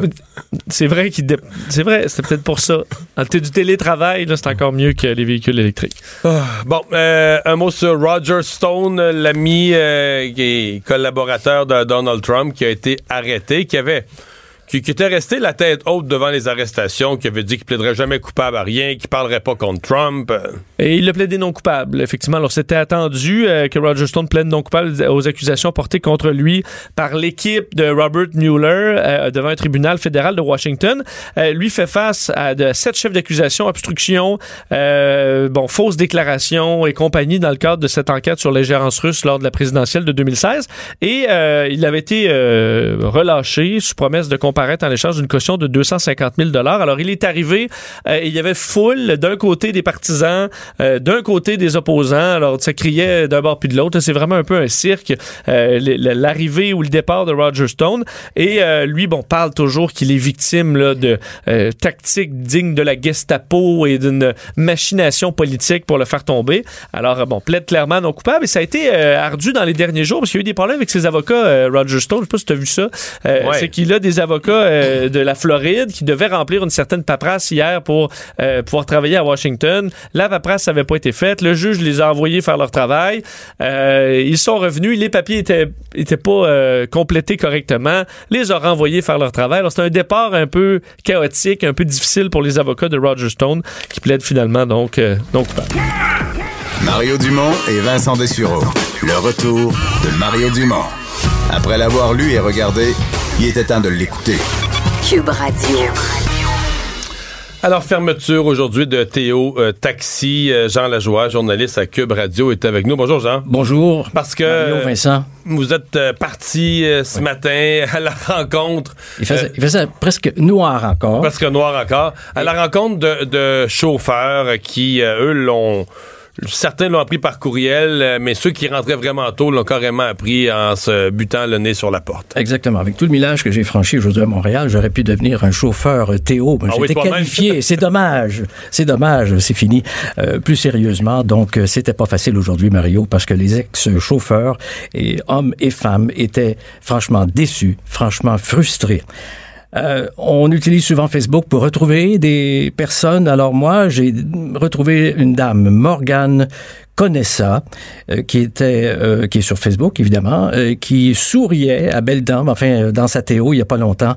On a réussi à la rejoindre, mais aujourd'hui c'est fini là. Elle ne nous a pas accordé d'entrevue. Elle nous dit que ses projets sont compromis. Elle n'a plus d'emploi et elle est très amère. Également, je suis allé faire un tour à l'école de taxi à Ville d'Anjou. Là, j'ai eu une information selon laquelle un ex euh, travailleur employé, ben, enfin chauffeur de chez Théo, qui avait quitté le bateau lui avant que ça ferme, un monsieur Hakim Doriska. J'ai eu l'idée d'aller lui parler pour lui demander, mais enfin qu'est-ce qui l'avait incité à quitter le bateau avant qu'il coule? Il n'a pas voulu nous parler. Il nous a répondu par personne interposée pour nous dire essentiellement qu'il n'avait pas de commentaires à offrir. Il était, euh, Vincent Mario, 14h30 lorsque, et puis j'ai regardé ma montre pour être sûr que je rêvais pas, il y a une personne, M. Kambiz Sobi Afshar, ex donc chauffeur Théo, âgé de 40 ans, à qui on a pu parler grâce à Stéphane Lacroix, qu'on a entendu abondamment aujourd'hui, du syndicat des Teamsters. Alors, Monsieur Sobi Afshar, lui, est un Iranien d'origine. Il est arrivé au pays il y a plus de 30 ans. Il avait son propre permis de conduire en 2006. Il l'a vendu en 2015. Son père, donc lui, a toujours son permis. Lui faisait du taxi déjà. Il faisait du taxi déjà avec son père. Vous savez, de père en fils. Mhm. Il a vendu vend son son permis. permis en 2015 et en 2016, il arrive chez Théo. Pour deux raisons. Il devient chauffeur salarié et il conduit une voiture électrique. Ça, ça lui plaisait. Mais au cours des derniers mois, comme un peu tout le monde, il voyait des signes évidents que tout ne tournait pas rond. On peut l'écouter. On avait des petits signes si on faisait attention, spécialement quelqu'un comme moi qui a vendu mon permis parce que je sentais euh, que Uber allait vraiment nuire à notre industrie et le prix des permis allait, euh, baisser. Alors j'avais ce pressentiment avec tous les signes autour de nous, avec euh, les voitures qui euh, étaient euh, mis à part ou gelées là euh, euh, pour ne pas être utilisées, entreposées. Euh, on avait le départ d'Alexandre Taillefer, il était jamais revenu euh, prendre le contrôle de la compagnie. On avait euh, Dominique Lemay, le, le quatrième ou le cinquième PDG, j'ai oublié de compter, euh, qui a quitté, puis son contrat n'a pas été renouvelé. C'est Dominique Pécotte qui avait pris sa place. Dominique Pécotte était là depuis le début, alors je comprends pas pourquoi. Autre signe, Mario Vincent, que tout ne tournait pas rond. Selon M. Cambis, les chauffeurs devaient recevoir une prime au travail dans la deuxième semaine du mois de janvier, donc la semaine dernière. Or, ce paiement avait été reporté au mois de février. Alors là, c'était clair, M. Cambis se doutait que ça allait mal finir et que ça sentait la faillite. On l'écoute de nouveau. On sent que l'employeur était un peu malhonnête. euh, puis on a comme euh, c'est une euh, un coup louche là. Euh, maintenant on se ramasse tous euh, sans même euh, avec un relevé d'emploi pour aller se présenter au bureau du chômage. Et c'est malheureux de mettre 450 euh, chauffeurs à peu près ou 500 chauffeurs sur le chômage. Mais euh, bon on, va euh, espérer que les Teamsters euh, du fait qu'on s'est syndiqués ils vont continuer à nous aider nous supporter nous appuyer. Puis on pourra probablement être capable d'aller peut-être euh, euh, trouver de l'aide de, la part du gouvernement avec l'assistance emploi pour quelques mois jusqu'à temps qu'on puisse se remettre sur nos pas.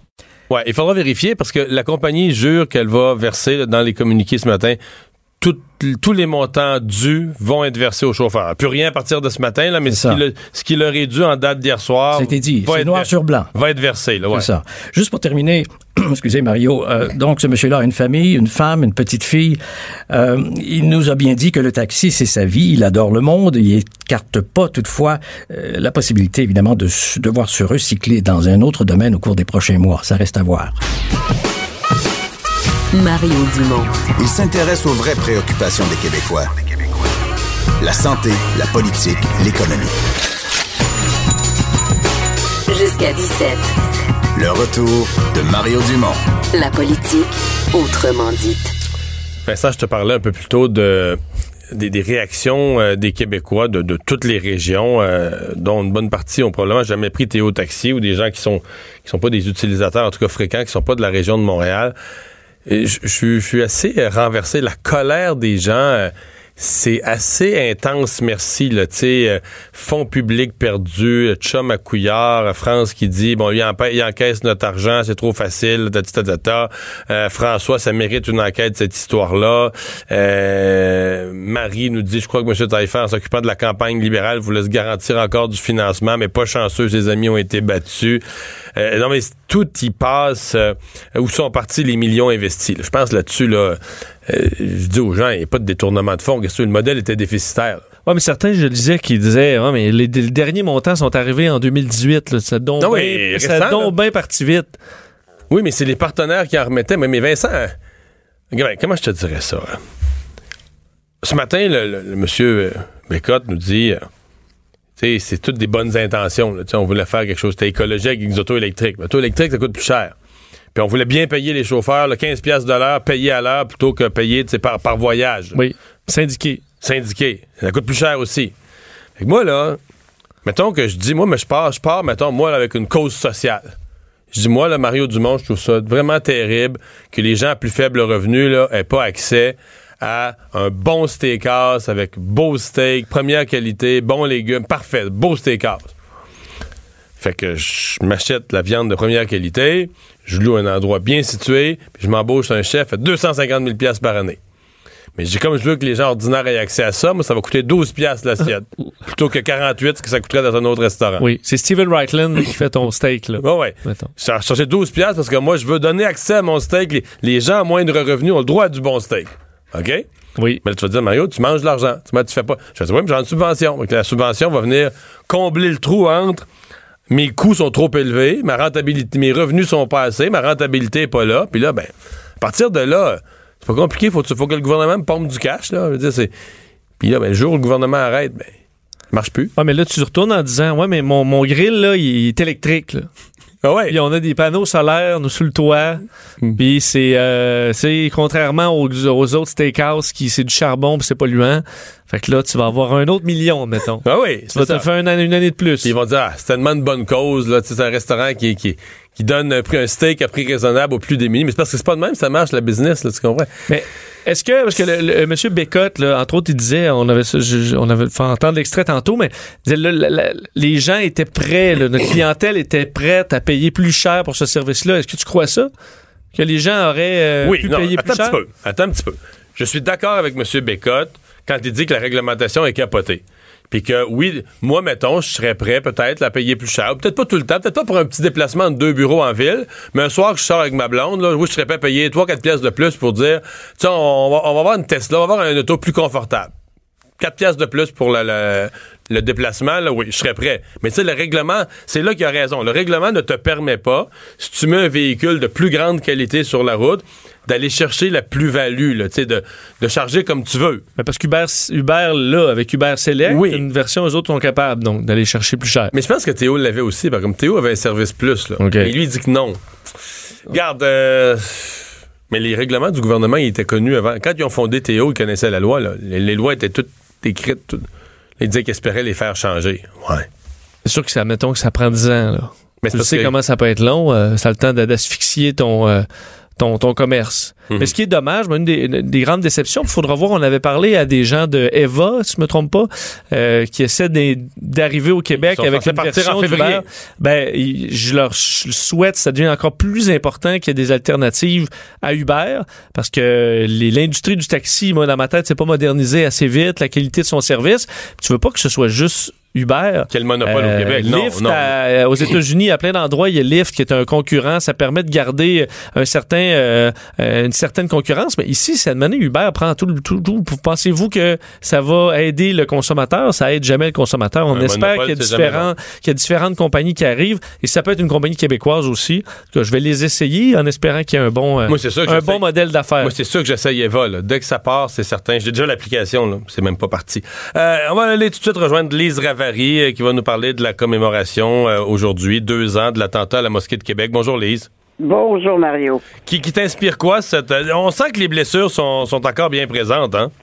Ben, il faut dire que je pense que plusieurs personnes, dont moi, cette semaine, qui ont été, euh, ou la semaine dernière, qui ont été renversées d'apprendre, par exemple, que la veuve d'un des, des, des hommes qui sont morts euh, a dû se battre pendant deux ans avec l'IVAC pour recevoir euh, pour recevoir compensation. Ça s'est réglé lundi, là. Ouais, mais ça a pris deux ans. Oui. Puis c'est pas réglé pour tous les autres. Là, là ils non, espèrent. C'est un à la fois. C'est ça. Ils espèrent que son précédent à elle permette aux autres, parce que pour, les, pour certains autres, c'est pas réglé, autant pour des conjointes que pour des enfants. Voilà. Alors, quand tu entends ça, d'abord, moi, je j'ai pas trop compris. J'ai essayé de comprendre les, les raisons des hésitations Okay, de te- l'IVAC. Là, tu me parles d'un dossier que je connais, je vais l'expliquer. Qu'est-ce que l'IVAC... a-. Ah, ben. Non, mais Lise, écoute-moi bien. Ce que l'IVAC avait comme politique avant, c'est en train de changer, là. On vient de dire que ça s'est réglé lundi, là. Il aurait fallu que la, la- la conjointe soit dans la cour ou qu'elle assiste. Tu comprends? Pour que tu sois, pour qu'un conjoint, un enfant soit victime, mettons un monsieur est tué là, à coup de fusil, pour que l'enfant ou la conjointe soit considéré comme une victime aussi, il faut que la personne ait assisté. faut que tu aies vu. Puis là, on va te dire, oh là, t'as été traumatisé, t'as vu. Mais si tu l'as su 15 minutes après, T'es plus traumatisé. non. T'es pas une victime donc de l'événement. T'es veuve, euh, tes enfants sont orphelins, mais t'es pas une vraie victime de l'événement parce que tu n'y as pas assisté. C'était ça la. C'était ça, je te le le dis. Je te- je t'invente rien, c'était ça le critère. Et c'est pour ça que l'IVAC arrive pas, d'ailleurs, je pense, à vider ses coffres à chaque année. Non, il accumule de l'argent. Maintenant, parce que, tu sais, sur nos tickets, là, c'est rendu beaucoup. Tu pognes une contravention, n'importe quoi, là. Ah oui, c'est oui. énorme les montants qu'on paye là, pour les victimes d'actes criminels, là, que l'argent s'accumule parce qu'ils n'aident pas les victimes d'actes criminels. Mais semble-t-il que ça va changer, en tout cas. Bon, alors, tant mieux, mais quand même, c'est assez représentatif euh, du dossier, si on peut dire. Comme Je pense que tu as parfaitement raison de dire que même deux ans après, euh, on n'est pas on n'est pas encore rendu à la fin de ça. Il y a aussi la question, évidemment, de la sentence qui va être euh, imposée à, à Bissonnette. Ça aussi, je pense que ça on, on attend ça aussi pour peut-être fermer finalement la porte là-dessus, puis euh, euh, guérir les plaies en privé et, non plus en public. Mais c'est normal qu'un événement comme celui-là soit traumatisant non seulement pour, pour au même niveau là, pour, pour les proches, mais aussi, je pense, pour les pour les Québécois. C'est d'une inouïe violence cette affaire-là. C'est le genre de truc dont on, on lit ça dans les journaux, ça se passe ailleurs, ça, se- ça se passe dans, dans, dans, dans, dans des pays qu'on a tendance à regarder d'en haut parce que nous, on est euh, tellement, tellement progressif et, et avancé, puis les autres sont tellement arriérés. Et puis arrive un truc comme ça chez nous. Longtemps, on a pensé que c'était peut-être la seule, le seul cas euh, d'une personne qui est rentrée dans une mosquée pour tuer des, musulmans, mais il y en a eu dans le monde. Sauf qu'on n'en a pas parlé, ce qui est d'ailleurs aussi d'ailleurs assez étonnant, parce que ça s'est passé même, par exemple, en Suisse. Et euh, personne n'en a parlé. Enfin, ben, c'est chez nous, on a malheureusement l'honneur, le déshonneur de, de, de porter ça. Et puis tant qu'on n'aura pas Tant qu'on n'aura pas passé complètement à travers de toutes nos discussions sur laïcité, sur l'immigration, cette affaire-là sera toujours en arrière. Il y aura toujours des gens pour dire oui, mais regardez au Québec, nous, nous, on a, nous, on a assassiné six musulmans en prière. Et, et, et, et ça, je ne sais pas combien de temps ça va prendre avant que ça disparaisse, mais c'est il y en a vraiment qui l'utilisent. Je le vois moi, je- dans les commentaires, je le vois dans mes, mes commentaires à la Gazette.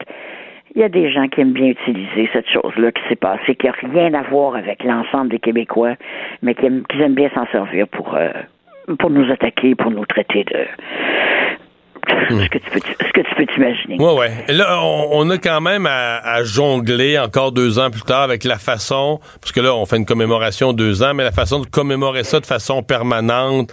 Euh, Aujourd'hui, on se demande encore est-ce qu'il devrait y avoir une espèce de journée annuelle? Euh, quand la question était venue, là, il y a quelques, quelques mois, est-ce qu'on fait une journée de l'islamophobie? Mais certains avaient dit, mais voyons, c'est, si on fait une journée, c'est contre le racisme. Je veux dire, c'est pas la, la, la, la- le racisme contre une communauté malgré l'événement tragique, il y a aussi eu des événements contre des, contre, contre des juifs, contre des noirs, ou peu importe. Euh, si, on, si on fait une journée contre le racisme, on peut pas commencer à catégoriser le racisme comme étant plus ou moins grave contre les uns ou contre les autres. C'est complexe tout ça, là. Oui, mais Ottawa le fait, hein. Faut, pas- faut pas oublier qu'Ottawa, avec sa avec sa loi euh, sur les mon Dieu. Les discours haineux, entre autres, là, mais toute la question, ils ont une loi contre l'islamophobie. Ils parlent des autres religions et des autres groupes, mais le seul qui est nommé expressément, euh, c'est l'islamophobie. Ça, c'est la motion 103, je pense. Et euh, quand, quand c'est passé, ça, il y a eu, il y a eu quand même une, une levée de bouclier, euh, pas juste au Québec, mais beaucoup au Canada anglais aussi, pour dire, comme, comme tu dis, Mario, on peut pas euh, prendre euh, une, un événement et en faire l'emblème hein, finalement, d'une, réaction d'une partie de la population, d'une petite partie de la population euh, face au phénomène de l'islam chez nous. Moi, j'ai bien de la misère avec l'idée de la commémoration d'une, d'une, d'une, d'une, d'une tragédie qui, au-delà de son côté, parce que Alexandre Bissonnette a quand même dit des choses euh, sur les musulmans, on peut pas les nier non plus, mais on peut pas non plus dire que Alexandre Bissonnette est un être euh, tout à fait saint d'esprit.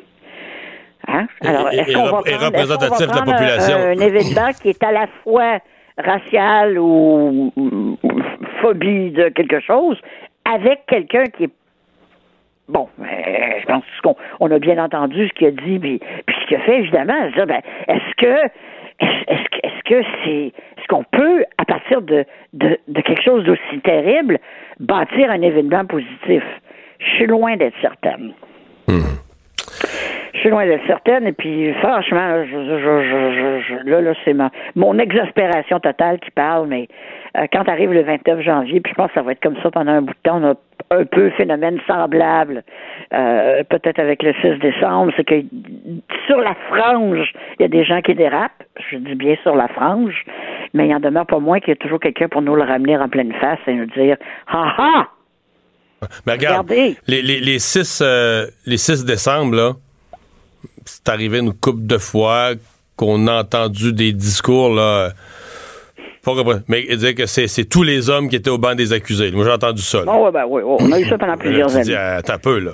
Dire, Oh, oui. On peut avoir des problèmes comme société, mais je veux dire, ça n'a pas de bon sens de dire que Marc Lépine, ce jour-là, était représentatif de l'ensemble des hommes du Québec ou du Canada. C'est pas vrai. ça- Ouais, pas plus qu'Alexandre Bissonnette est représentatif des Québécois. Ouais. On n'a pas fini Hein? d'en parler. Puis t'as as raison de dire probablement que les, les, les 29 janvier, encore pour quelques années, tout ça va, malheureusement, là, tout ça va revenir Ouais, aujourd'hui. on a des questions à se poser aussi, là, je veux Ouais, dire, ouais. sans, sans, euh, tomber dans l'amalgame. Euh, je pense que c'est sain aussi que face à quelque chose comme ça, on se dise euh, euh, est-ce que je me suis dessus quand j'aurais dû parler? Sais, avec un voisin qui arrive puis qui sort une grossièreté, une affaire épouvantable sur le, le troisième voisin qui est musulman. Qu'est-ce que tu fais, tu sais? Est-ce que tu te tais, tu le laisses déblatérer ou tu lui dis euh, Écoute, euh, Joe Blow, euh, tu trouves pas que tu exagères un peu? Tu sais, ça fait pas mal non plus faire ça. Ouais. Ah, Et, euh, au, lieu de, au lieu de se cacher aussi un peu dans notre honte par rapport à cet événement-là. Merci, Lise. C'est compliqué, hein, oui, Mario? oui, c'est compliqué. oui, oui, oui, mais on y réfléchit ensemble, puis c'est bien. Ben, c'est ça qui compte. Voilà. C'est bien. Hey, merci, Lise. Merci. Au revoir. Le retour de Mario Dumont, l'analyste politique le plus connu au Québec. Cube Radio. Cube Radio. Autrement dit. On est de retour avec euh, Jean-Philippe Bertrand des partants à TVA Sport. Euh, salut Jean-Philippe. Salut Mario. C'est euh, on est dans la semaine du Super Bowl euh, que la NFL, la NFL maître du marketing euh, s'assure qu'à chaque journée il y a quelque chose de particulier, quelque chose à se mettre sous la dent. Mais là hier c'était la journée des médias. Oui, exactement. Hier et, même aujourd'hui, ça se poursuit. Alors, euh, no- normalement, la, journée des médias, c'était le mardi, mais là, depuis deux ans, on a changé un petit peu la formule. Alors, le gros cirque, là, avec les, euh, les bouffonneries, c'est plutôt le lundi soir. Et là, le mardi, on tombe un petit peu plus dans, dans les discussions euh, sportives, euh, stratégiques, techniques et compagnie. Alors hier, les joueurs se sont soumis là, à toutes sortes de questions. Là, même qu'on a vu euh, Jared Goff et, et Tom Brady sur le même podcast. Ensemble, ben oui. Et ensemble, et le journaliste il dit As-tu des conseils à donner à Jared Goff? Tom Brady n'est pas nono. Il dit non, j'ai rien j'ai rien à lui donner comme conseil, là, pas pour donner des, des munitions à l'autre. Euh, il y a également, euh, je sais pas si tu as entendu l'histoire de Nicole euh, Robbie Coleman, le joueur pris en défaut du côté, ben, en fait, qui n'a pas été pris en défaut, mais qui avait l'infraction sur le sur le receveur des, des Saints. lui, il avait traité de vieux Tom Brady. On lui a remis sa déclaration sur le nez. Puis, tu sais, qu'on veut pas réveiller lorsqu'il dort. Alors là, il a, il a voulu se racheter en disant qu'il était pas vieux, mais qu'il était aguerri. Puis, c'est un vétéran d'expérience. Puis, c'est ça qu'il voulait dire. Euh, on est allé voir Gronkowski également, qui... Euh, ça, c'est vieux comme le monde. Hein? On veut pas fournir à l'autre équipe l'espèce de l'espèce de phrase qu'ils vont réécouter en bobine dans la chambre des joueurs en criant pour se motiver. là. Hein. Tu as tellement raison, puis ça m'a fait penser à... Je sais pas si tu te rappelles de la Coupe Stanley 1993. L'entraîneur des gardiens des, des Nordiques de Québec était Daniel Bouchard. Et il avait fait la grosse bourde d'aller dire publiquement qu'il avait trouvé une faille qu'il avait décelé une faille dans le jeu et dans le style de Patrick Roy. Et qu'est-ce qui est arrivé? Ben, Patrick Roy l'a pris, a, pris le, découpeur de journal, l'a mis dans son casier, puis on, connaît la suite de l'histoire. Ah, il y en a, y en a, il y en a quelques cas, parce que moi qui sois, euh, qui sois un fan des Eagles, la première fois que les Eagles s'étaient ramassés au Super Bowl contre les Patriots, là, on remonte beaucoup, beaucoup, pas l'année passée où ils ont gagné, mais beaucoup d'années en arrière, je pourrais 2005, je sais plus laquelle, là. Euh, il y avait un nommé Freddie Mitchell qui avait fait du trash talk dans la semaine, là, qui avait fait ce qu'on appelle du trash talking, là, oh, qui avait parlé contre l'adversaire, dit toutes sortes d'affaires qui avaient servi à les motiver, donc connerie 1, fournit à l'adversaire toutes les sources de motivation en étant le baveux. Puis dans le match, il échappe deux passes, dont une dans zone début pour un toucher. Ah, c'est ça, parce que. Fait que ça, après, après, le Super Bowl, un gars de même, tu prends ça, là, puis tu mets ça dans le bac à vidange en arrière du resto. parce qu'en plus de, donner du gaz à l'autre équipe, il se met de la pression lui-même sur ses propres épaules. Puis il livre pas. Puis il, au moment, il livre pas. Il livre pas en plus. Puis, on s'entend que s'il y a un gars que tu veux pas motiver puis que tu veux pas euh, craquer, comme on dit, c'est bien euh, Tom Brady, là, qui est déjà d'ailleurs assez craqué par les temps qui courent. Je sais pas si tu as vu son, son pep rally là, avant de quitter Foxborough euh, il, y a, deux jours. Là. We're still here, we're still here, en voulant dire qu'on est encore une fois au Super Bowl pour une neuvième fois. Alors, euh, non, non, si, si Tom dort, laissez dormir, réveille-les pas, ça, il n'y a pas de doute là-dessus. Euh, la question a été posée à Gronk également, euh, à savoir si c'était son dernier Super Bowl. Il n'a pas voulu répondre. Il dit qu'il se concentre sur le match de sur le match de, de, de dimanche, puis ça sera ça pour l'instant. Aujourd'hui, Tom Brady s'est adressé aux médias, tout comme Bill Belichick. Donc, il ne faut pas s'attendre à grand-chose de la part de Bill Belichick. C'est, quand il se présente devant les médias, là, il, n'y a que son corps, on dirait qu'il est là physiquement. Puis, écoute, il n'y a personne de meilleur que Bill pour, pour sortir la bonne vieille cassette puis, sortir des mots qui veulent absolument rien dire là, pour ne, justement pas donner de munitions à l'adversaire ni aux médias. Et là, à partir de demain, les entraînements vont commencer, mais euh, je regardais le reportage, on avait notre collègue Andy Marie, Marie Pressoir de la chaîne TV Sport, justement, à ces deux points de presse, là, il y a du monde à la messe au pied carré, qui pas à peu près. c'est toujours euh, la bonne vieille folie habituelle du, euh, du, Super Bowl. Puis plus on va se rapprocher là, de, la, date fatidique, plus on va commencer à parler du match comme tel. En faisant une parenthèse pour dire qu'aujourd'hui à Atlanta, euh, il n'y avait pas d'école parce que ce matin, ils ont eu, il y avait de la nuit passée, puis ce matin, ils ont eu du moins 6, je pense, moins 5, moins 6, un petit peu de neige. Il annonce 5 cm de neige. Oui, oui. Non, non, il y a vraiment une vague de froid aux États-Unis. Mais j'ai vu, je sais pas qui mettait des photos aujourd'hui sur les réseaux sociaux en disant, ben, regardez, là, c'est ça les photos, là. Tu voyais, ça avait fondu pour l'essentiel, mais dans le bord des clôtures, il restait des petites lignes blanches un peu, là. Tu, voyais qu'il y avait eu de la neige, là. Mais, euh, disons que ça nous prend plus ben, que, ça nous prend plus que ça au Québec pour arrêter l'école. Ben, tu sais comment c'est aux États-unis, là, il y a 2 cm de neige à, de neige à JFK puis, puis, puis ouais. l'aéroport. mais, mais Atlanta, t'es quand même rendu dans le sud. En Georgie, ils en ont pas, pas souvent, là, vraiment pas souvent quand même. Non, non, t'as raison. T'as raison, mais en même temps, pour le match comme tel, ça change absolument rien parce que non, le, le, le Mercedes-Benz Stadium est un stade euh, intérieur. Oui, mais j'ai regardé, il annonce 17 de toute façon, ça sera pas un enjeu. Jean-Philippe, dans la Ligue nationale, euh, les Maple Leafs ont fait une, acquisition, euh, un défenseur. Est-ce que c'est une arrivée intéressante pour les Leafs? C'est une arrivée très intéressante. Son nom, c'est Jake Muzzin, qui va seconder Morgan Riley comme deuxième défenseur chez les Leafs de Toronto. Moi, je dis qu'avec cette acquisition-là, les Leafs seront en mesure de rivaliser avec, avec le Lightning de Tampa Bay, qu'on croit invincible cette année. Puis, tu sais, m'en faire un lien entre le retour au jeu chez Weber puis l'arrivée de Jake Muzzin à Toronto. Quand chez Weber est arrivé à Montréal, là, tu sais, chez Weber, individuellement, n'est pas un sauveur, mais ça a fait en sorte que tout le monde a eu un temps de glace pas mal mieux réparti. C'est exactement ce qui va arriver Jusqu'à tout récemment, là, sur la première paire de décence, tu avais euh, Ron Hainsey, l'ancien du Canadien, qui est rendu à 38-39 ans, qui jouait 25 minutes par match, qui n'avait pas de bon sens. Alors, avec l'arrivée de Muzzin, il va être rétrogradé au, au sein du troisième duo, va jouer euh, 17, euh, 18 minutes par match, qui a pas mal plus de bon sens. Mais euh, euh, Jean-Philippe, je te pose la question là, simplement et platement. Les boss des, des Maple Leafs cette année, là, ouais. ils vont pour la coupe. Ils gèrent pas en fonction d'un plan de moyen terme, euh, d'être bon en 2024. ou tu sais, un peu comme le Canadien, là. Ils- Exact. Et, et dans, le, dans le processus, moi, ce qu'ils en sont, les Leafs, là, ils ont trois ans d'avance à peu près sur le Canadien. Alors oui, ils vont pour la Coupe.